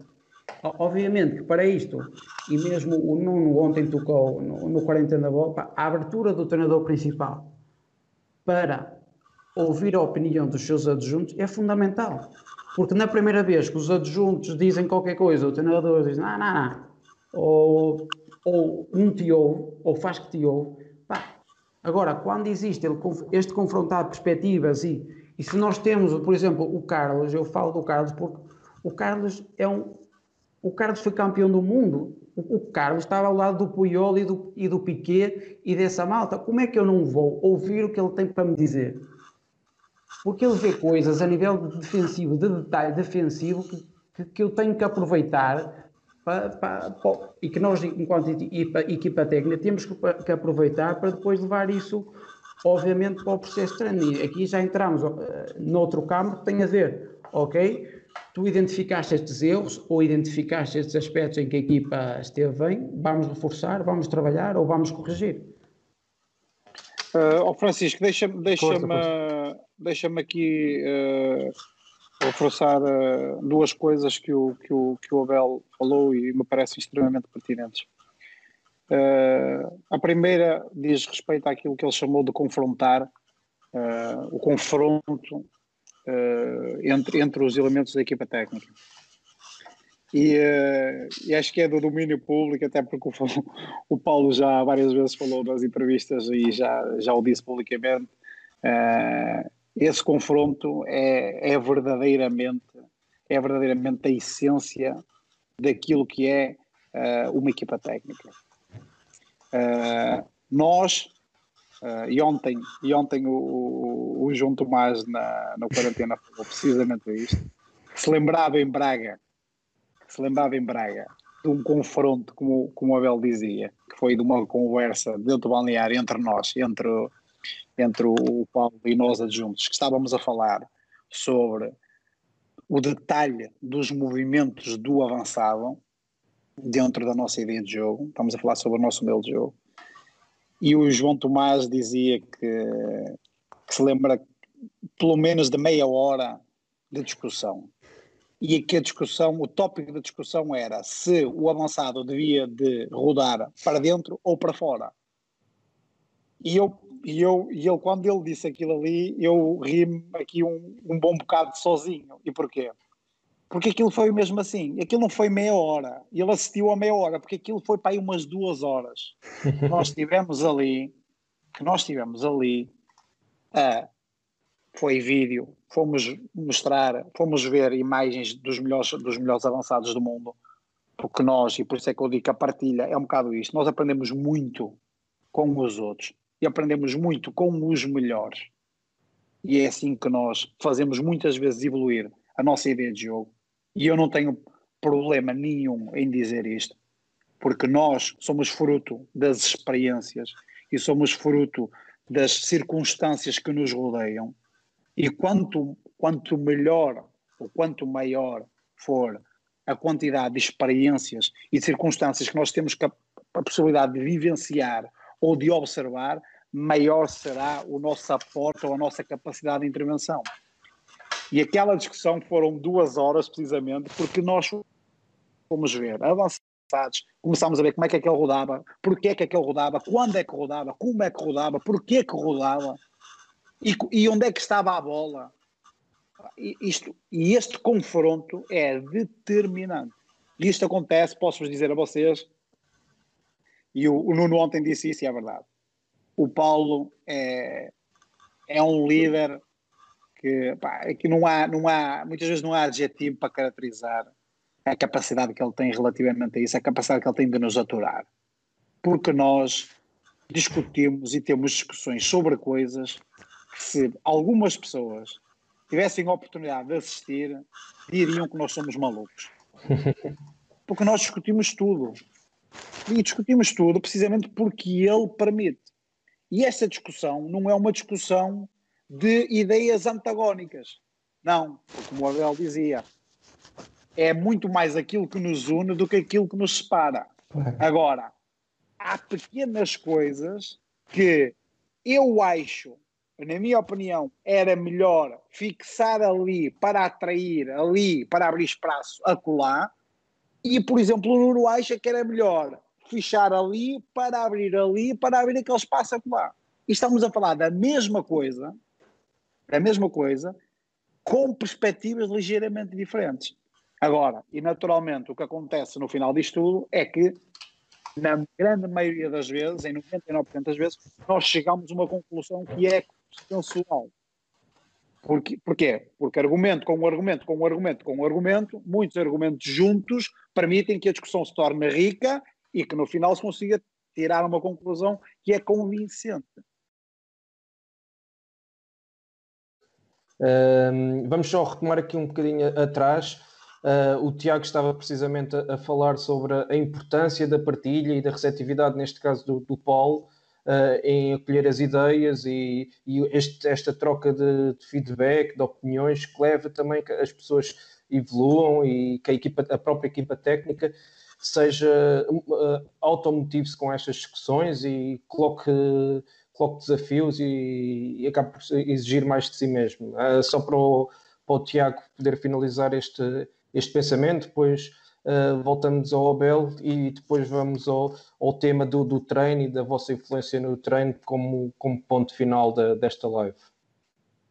Não, como estava a dizer, eh, e só para terminar, uh, o, o, Paulo, o Paulo enquanto líder tem esta tem esta grande virtude de, de permitir que toda a gente, todos os elementos da equipa técnica possam, possam discutir, possam confrontar o detalhe, uh, e eu acho isso determinante, acho inclusive o segredo, um dos segredos para o sucesso das melhores equipas técnicas, porque é na partilha que, que, se encontram, que se encontram as melhores soluções e, e que se chega a conclusões mais consolidadas, melhor argumentadas, porque há vários pontos de vista que são colocados em cima da mesa. Eu acho que este tipo de liderança ah, é, é, determinante para, para a obtenção de sucesso e terá sempre mais sucesso, e isto é a minha opinião, ah, do que hum, uma liderança autocrata em que, em que o líder define um caminho e, e, e segue sem, sem consultar e sem, e sem auscultar as pessoas que o rodeiam. Muito bem. Uh, Abel, relativamente a esta questão, o que é que, que, é que queres acrescentar? Ah, coincido, coincido totalmente, como, como também comentei na minha intervenção anterior, é a partir de é a partir de, destes detalhes, deste, destas pequenas, destas pequenas destas diferentes perspectivas que, que cá no plano micro, no plano micro, como comentava o Tiago, que depois a ideia de jogo evolui, ou que, ou que muitas vezes, em função de, de coisas que são detectadas, que se dá a melhora não somente a nível coletivo, mas também a nível individual, e a partir desse, da melhora do individual, tu também melhoras o coletivo, ou seja, estas coisas estão totalmente relacionadas. Agora, tem a ver fundamentalmente com, com aproveitar os recursos e, as pessoas que estão ao teu lado. Tem a ver com isso, tem a ver com potenciar. Se o Tiago, é, se o Tiago dedica durante a semana 10 horas ou 20 horas ou 30 horas a ver futebol e a analisar a equipa, eu tenho que eu tenho que eu tenho que ouvir o que o Tiago tem para me dizer. Porque vai ser informação que vai melhorar as minhas ideias e aquilo que eu vou planear para a equipa. Mas de uma forma geral, o, o que o Tiago disse é, é exatamente isso. Tem a ver com.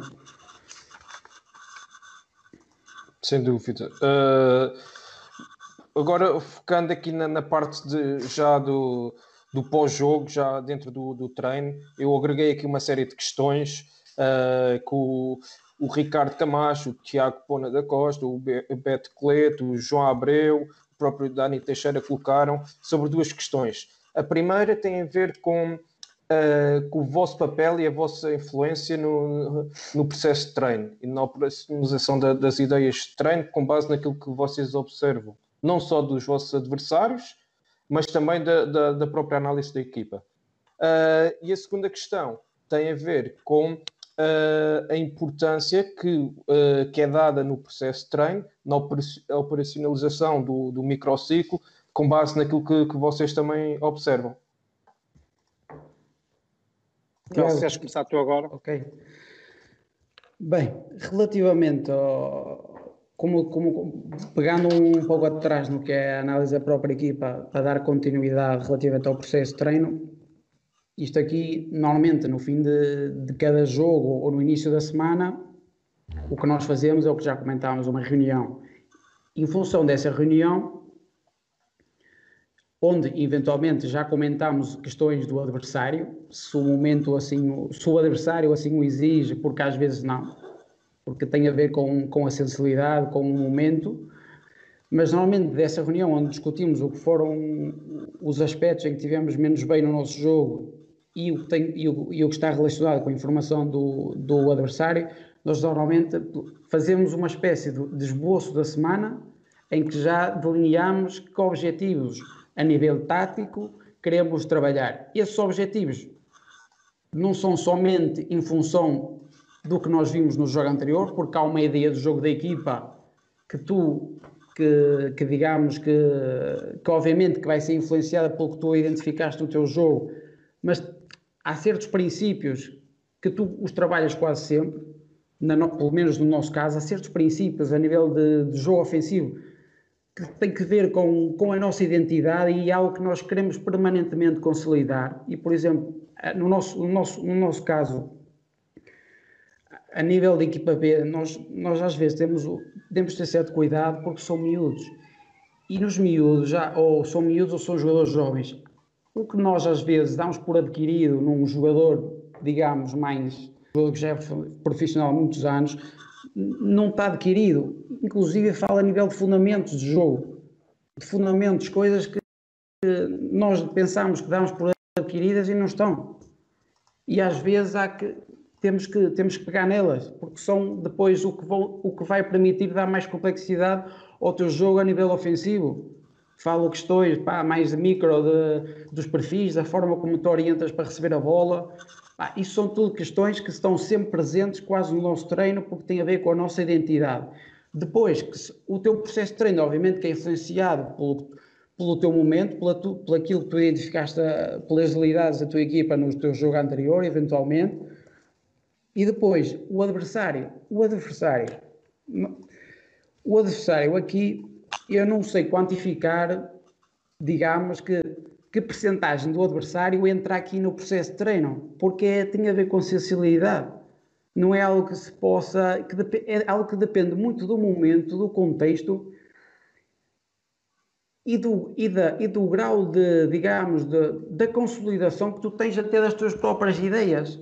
Porque, por exemplo, no período preparatório ou nos primeiros jogos da época, muitas vezes tu não tens a tua ideia de jogo ainda consolidada a tal ponto de tu já estás a modificar coisas em função do adversário ou a fazer esses ajustes. Tu primeiro tens de, tens de criar a tua identidade. Isso é o, é o, fundamental. Logo, tu, quando tu já tens a tua identidade adquirida, vais modificar pequenos ajustes, pequenos detalhes, pequenas coisas micro para, para assim estar mais preparado ou para te impor perante o teu adversário.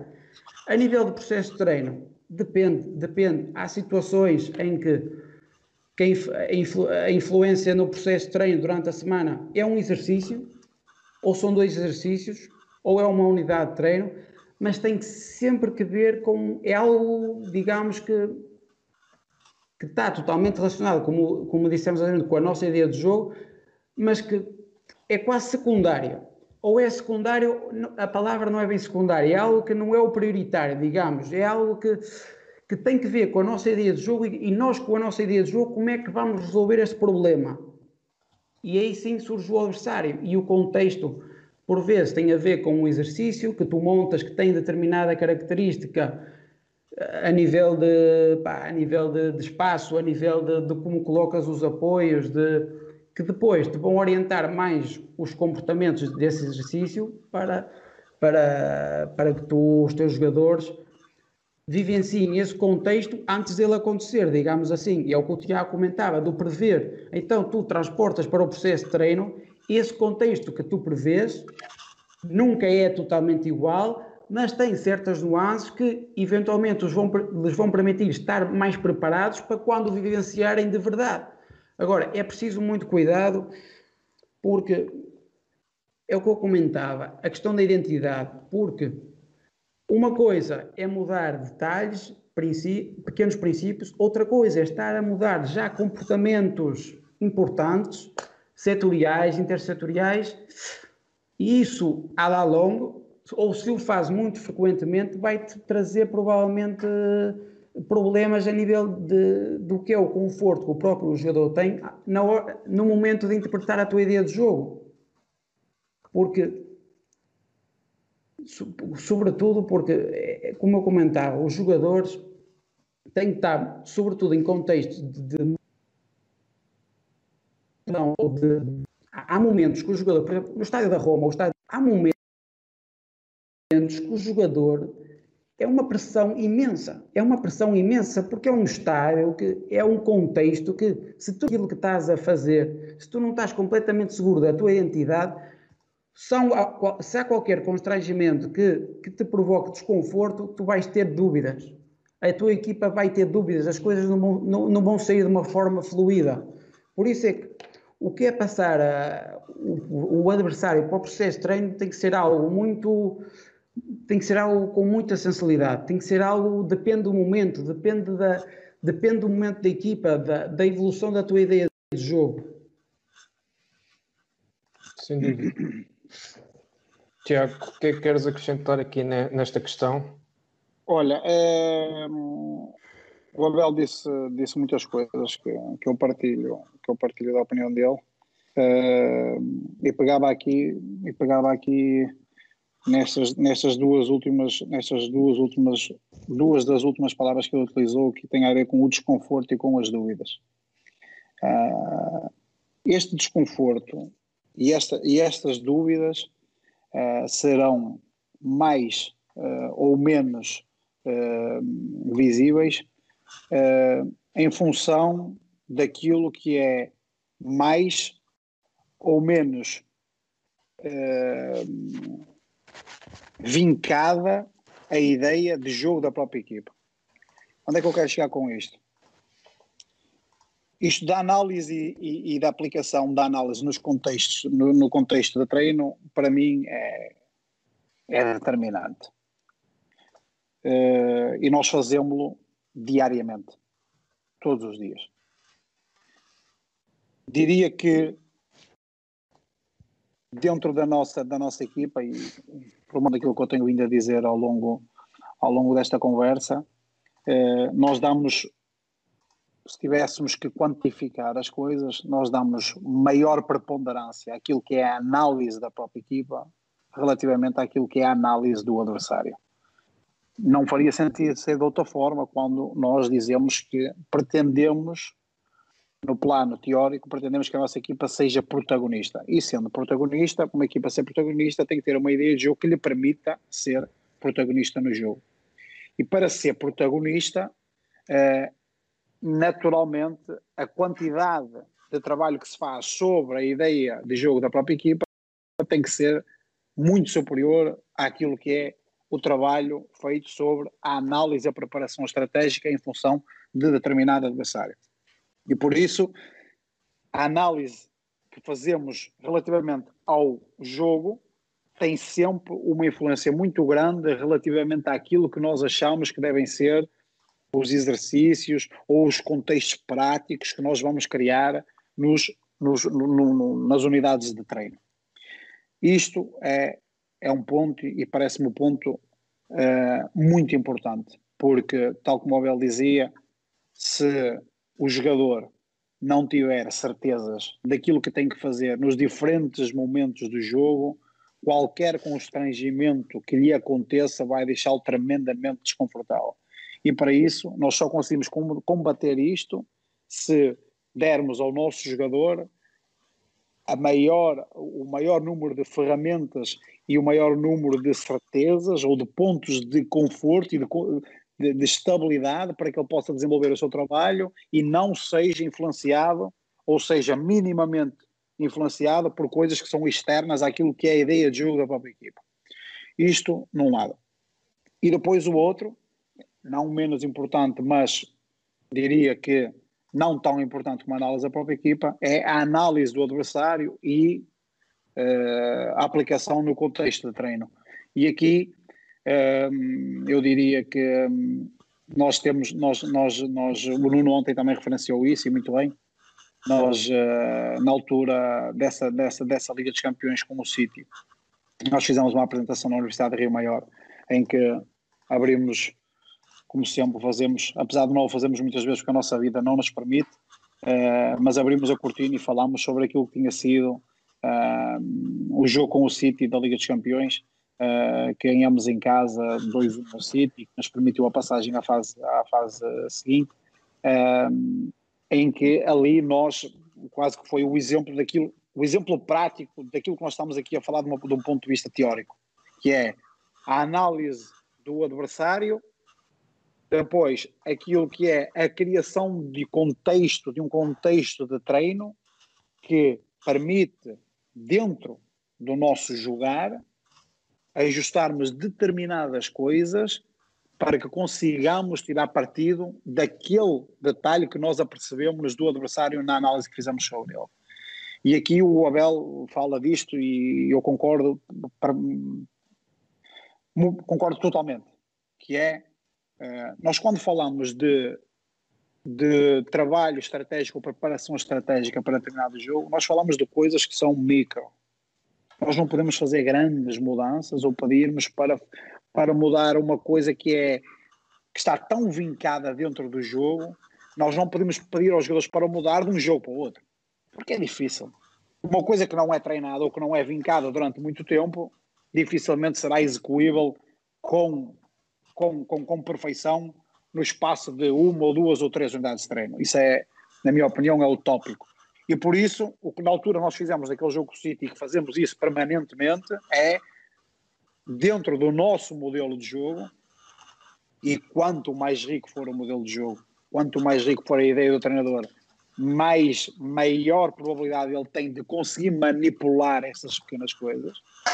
E eu acredito que nós temos uma ideia de jogo fruto dessa experiência que nós temos acumulada e dessa, porque a passagem na Ucrânia uh, que as pessoas que as pessoas uh, às vezes dizem que é um campeonato é, é um campeonato naturalmente inferior do ponto de vista competitivo inferior ao campeonato italiano, mas foi muito importante para nós, muito importante para nós, porque, por exemplo, em função do contexto do campeonato ucraniano, em que as equipas jogam contra ti com 11 jogadores permanentemente atrás da linha da bola, fez, apesar de nós já sermos uma equipa vincadamente ataque organizada antes de chegarmos ao Shakhtar, no Shakhtar nós exponenciamos o crescimento da nossa equipa naquilo que era, do nosso modelo de jogo, naquilo que era o momento de ataque planeado. E isso, para uma equipa que pretende ser protagonista do jogo, é determinante. Pronto. E lá está aquilo que nós fizemos com o City foi dentro daquilo que era um contexto de posse e de ataque continuado, nós trabalhamos uma determinada nuance para, um, para provocar um determinado espaço que nós sabíamos que o City geralmente dava, nós sabíamos que o City geralmente dava, e depois a partir daquele espaço acelerar o jogo, e o Abel falava disso há pouco tempo atrás, eh, durante, durante esta conversa, que foi o atrair para acelerar. Pronto, e aquilo que nós fizemos contra o City foi, foi mais um episódio de muitos outros que se passaram ao longo daquela época, que era nós atraímos o City a uma determinada zona para, porque sabíamos que aquilo ia criar um determinado espaço para depois podermos acelerar. Oh, Tiago, e, portanto, desculpa, mas lá está. Esse atrair para acelerar não foi algo que vocês se lembraram para fazer nessa semana. Isso tem a ver com a vossa identidade, com, com que recurso tem a vossa equipa para explorar esse espaço. Absolutamente. Aquilo não Depois, era, claro, era diferente daquilo que nós fazíamos em todos os jogos da equipe do campeonato ucraniano. Agora aquilo era exacerbado de maneira diferente, porque o adversário também era diferente. Porque a questão que tu tocaste da, da, da riqueza do modelo de jogo, para mim aí é, é o cerne da questão. Porque tu se o teu modelo, se a tua identidade é uma identidade rica, tu jogas com um adversário que dá espaços, por exemplo, entre central e lateral. Opa, tenho recursos. Esta semana vamos tirar um bocadinho mais por ali, vamos trabalhar isto aqui. Mas na base já tens a ideia. Pá, na semana seguinte vamos já com uma equipa, pá, aparecem mais espaços por dentro. Opa, não, o problema é que nós por dentro não temos capacidade para jogar. Aí é o problema. Tem a ver com a riqueza da tua ideia de jogo. Porque claro. a tua ideia de jogo, se dentro dessa identidade e tu sem perder essa identidade tiveres essa, essa, vari, essa variabilidade, pá, isso é depois, no fundo, o que permite ter respostas, ter respostas para todos os contextos. Isso é aquilo, isso é aquilo que caracteriza uh, os melhores treinadores do mundo, as melhores equipas do mundo. É que nós, enquanto analistas, conseguimos analisá-las de uma forma relativamente fácil mas temos uma dificuldade enorme em contrariá-las. Contrariar. E porquê? Porque elas têm uma, uma infinidade de soluções, independentemente da forma como o adversário os quiser contrariar. E, e essa é a tal riqueza do modelo de jogo, que é nós, a nossa equipa, as pessoas costumam dizer muito que as equipas do Paulo gostam gostam muito de jogar por dentro. E não deixa de ser verdade, gostam. Só que o grande problema para os adversários é que quando vêm convencidos que se taparem dentro, a equipa do Paulo apaga-se. Isso não é verdade, porque depois nós temos uma infinidade de outros caminhos que nos permite explorar outros espaços.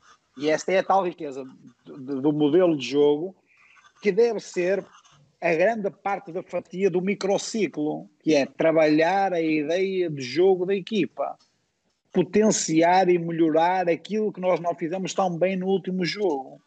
E depois, sim, nas últimas, para falar de uma forma prática, duas, duas últimas unidades de treino, ou às vezes só na última unidade de treino, despendemos um pequeno período de tempo para trabalharmos os tais pormenores que, que muitas vezes e no futebol atual, e daí o papel do analista ser importante, muitas vezes ajudam a decidir, a decidir os jogos e ajudam a, a, a, a, com que a equipa consiga ser ainda mais forte, mais efetiva no seu domínio, porque há um estudo que permite ao treinador depois preparar esses pequenos pormenores. Agora, como eu dizia, se tivéssemos que quantificar, naturalmente, para mim, a identidade e o modelo de jogo da equipa terá sempre um papel muito mais preponderante do que aquilo que é o trabalho sob a análise do adversário.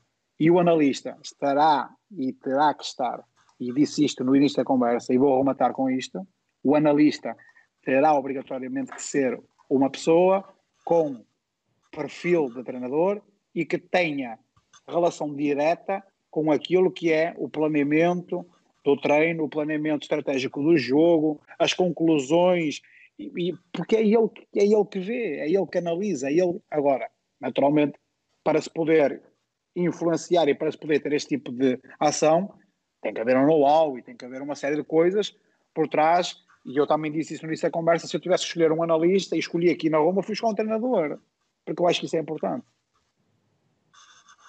Muito em jeito de, de resumo, Uh, para saber a vossa opinião sobre esta matéria. Já falámos do período pré-jogo, já falámos do período uh, propriamente do jogo, pós-jogo, no contexto de treino, ou seja, como é que aplicam a análise dos vossos adversários e da própria equipa na, na operacionalização de, de, do modelo e na, na operacionalização do treino.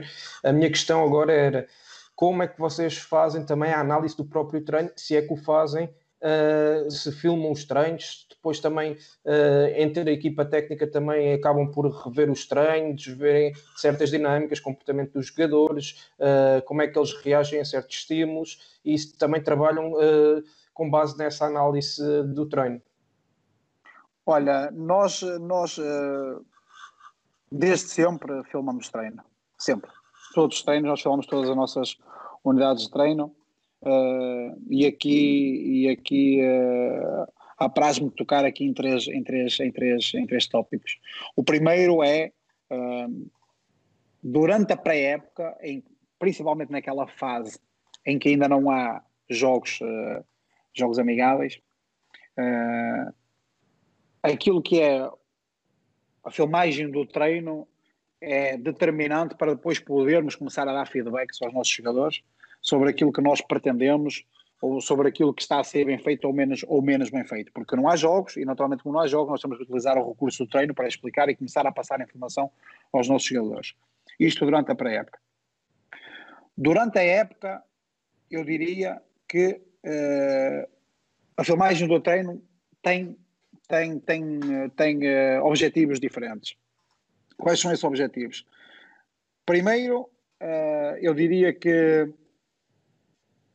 a filmagem no treino serve para, para avaliarmos os exercícios, digamos assim, percebemos aquele exercício que nós executamos ou que nós planeamos, que nós achámos que ia ter determinado efeito, se na verdade ele teve aquele efeito que nós, que nós planeávamos, uh, e serve para isso a filmagem do treino, e serve depois também para, para percebermos se a estratégia, o planeamento estratégico que nós fizemos para determinado jogo nós desenhamos determinado tipo de exercício, determinado tipo de contexto de exercitação, e no final do treino nós vamos olhar para aquele exercício e vamos perceber se aquela estratégia que nós definíamos e que nós acreditávamos que iria funcionar, se ela realmente está ou não a funcionar como nós tínhamos planeado.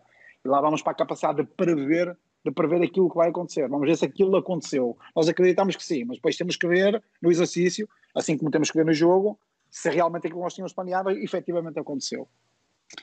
E depois, uma coisa interessante e que nós fazemos pontualmente, principalmente em, em, em, em contextos de jogo uh, de maior dificuldade, nós muitas vezes utilizamos, por exemplo, pequenos, pequenas cortes ou, ou pequenas coisas, pequenas pormenores daqueles exercícios que nós fizemos nos últimos um, dois dias do, do, do, do pré-jogo, para no momento, para no momento pré-jogo, em estágio, ou, ou, quando chegamos ao balneário, no dia do jogo, ou minutos antes do jogo, lá está, depois depende, para ir ter com determinado jogador e reforçar e voltar a dizer lembra-te desta situação que trabalhámos aqui, estás a ver aqui, e vamos demonstrar aquilo a acontecer no treino.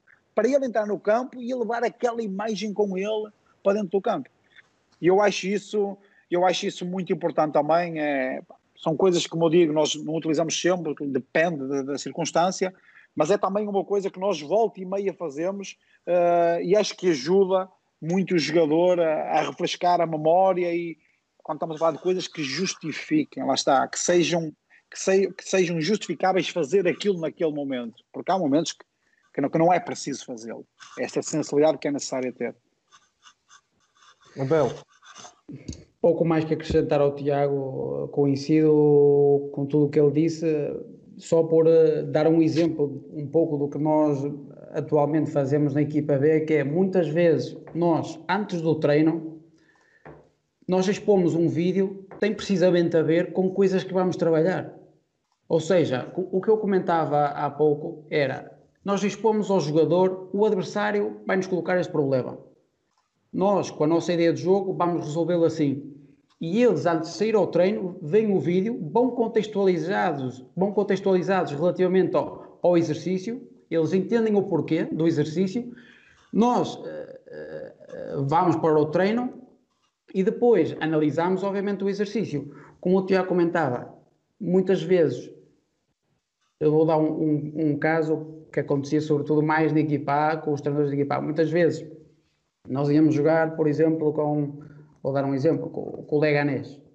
O Leganés a equipa A fazia, por exemplo, num exercício vinham 5 ou 6 jogadores, ou 7 ou 8 jogadores, por exemplo, da equipa C, que, entre aspas, faziam de leganês ou, ou tinham algum comportamento setorial que tentava reproduzir o que fazia o leganês. Pá, nós, obviamente, ao fim, no final desse, desse, desse treino, analisávamos o, o que foi o, o exercício para verificar se, se aquilo que, que, que, propusemos ou se os comportamentos que propusemos são realmente adequados em relação ao, ao que nós tínhamos idealizado, digamos assim, porque por vezes tu planificas algo e depois o treino ou o jogo mostra todo o caminho, ou porque os jogadores não interpretaram bem, ou porque a forma como comunicaste não foi a mais correta, e uh, tem a ver com isso, tem a ver com, com o que o Tiago comentava. Pá, tu prevês uma situação, tu vais tentar explorar determinada, determinado comportamento,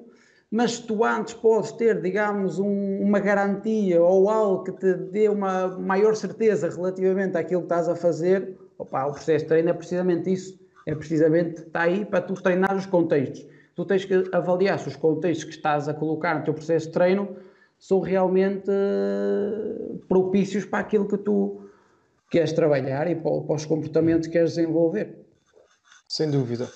Uh, pessoal, muito obrigado aos dois, ao, ao, Tiago e ao Abel, por estarem aqui nesta mais de duas horas e meia uh, de discussão, partilha de ideias e também a quem nos acompanhou ao longo desta, desta ProScalp Live e também pedir desculpa pelas falhas técnicas mas esperemos que tenham gostado deste momento de partilha, que é, que é o mais importante, e agradecer a, a, especialmente aos dois a vossa disponibilidade e a vossa abertura com que se disponibilizaram a estar connosco e a partilharem também as vossas ideias e, e aquilo que é a vossa experiência. Francisco, da minha parte foi um prazer e uh, deixa-me só arrematar com, com, com, com o enaltecer uh, desta, desta iniciativa e, uh, e de outras iniciativas que se, que se, têm, que se têm vindo a, a desenvolver nas redes sociais, que, são, que são verdadeiramente importantes para, para ajudar não, só, não só a comunidade do futebol, mas acredito que muitas outras pessoas que estão em casa e que aproveitam estes pequenos, estes pequenos momentos para, para às vezes os tais curiosos para perceberem um bocadinho mais sobre o jogo e sobre, sobre este mundo que é o futebol. E acho que vocês têm, têm, têm dado uma, um contributo muito importante eh, e aproveito para enaltecer eh, estas iniciativas que têm tido e, e, e, espero sinceramente que, que, a continuem, que as continuem a desenvolver, eh, até porque nós, nós que trabalhamos ao mais alto nível nesta fase temos um bocadinho de mais tempo uh, porque nas fases competitivas é, isto é quase utópico, porque nós quase que nem temos, costumamos dizer que quase nem temos tempo para dormir, que fará para, para, para fazer conferências, uh, e por isso, pá, mais uma vez, enaltecer e, e dizer-os dizer que, que estão de parabéns por, por, por este tipo de iniciativas que estão a tomar. Muito obrigado. Francisco, reforçar-te o meu agradecimento e, como, disse, como bem disse o Tiago, pá, estas iniciativas, esta partilha desinteressada, porque eu dizia ao Tiago, o Tiago estar aqui não é o que vai fazer o Tiago ou a equipa técnica Paulo Fonseca ir para o, para o Manchester United para o Real Madrid. Isto é uma partilha desinteressada de, pá, de, de falar de futebol, de falar de futebol que é no fundo a nossa paixão e o que nos move e uh, nesse sentido reforçar o agradecimento e, e, pá, e, da minha parte foi um prazer estar contigo, estar com o Tiago, aprendi imenso. E, uh, pá, e para terminar, nós portugueses temos imensos treinadores espalhados pelo mundo e, e eu queria mandar um, um abraço especial para todos aqueles que, pá, que estão sozinhos, pela circunstância que estão sozinhos, que não têm a oportunidade de estar com as famílias e, e, uh, pá, e também de certa forma estes momentos ajudam a que essas pessoas possam sacar proveito ou retirar proveito desta situação. É isso mesmo, e esperemos que, que todos estejam bem, com, com muita saúde, que é o mais importante nesta fase. Muito obrigado a todos. Obrigado. Obrigado.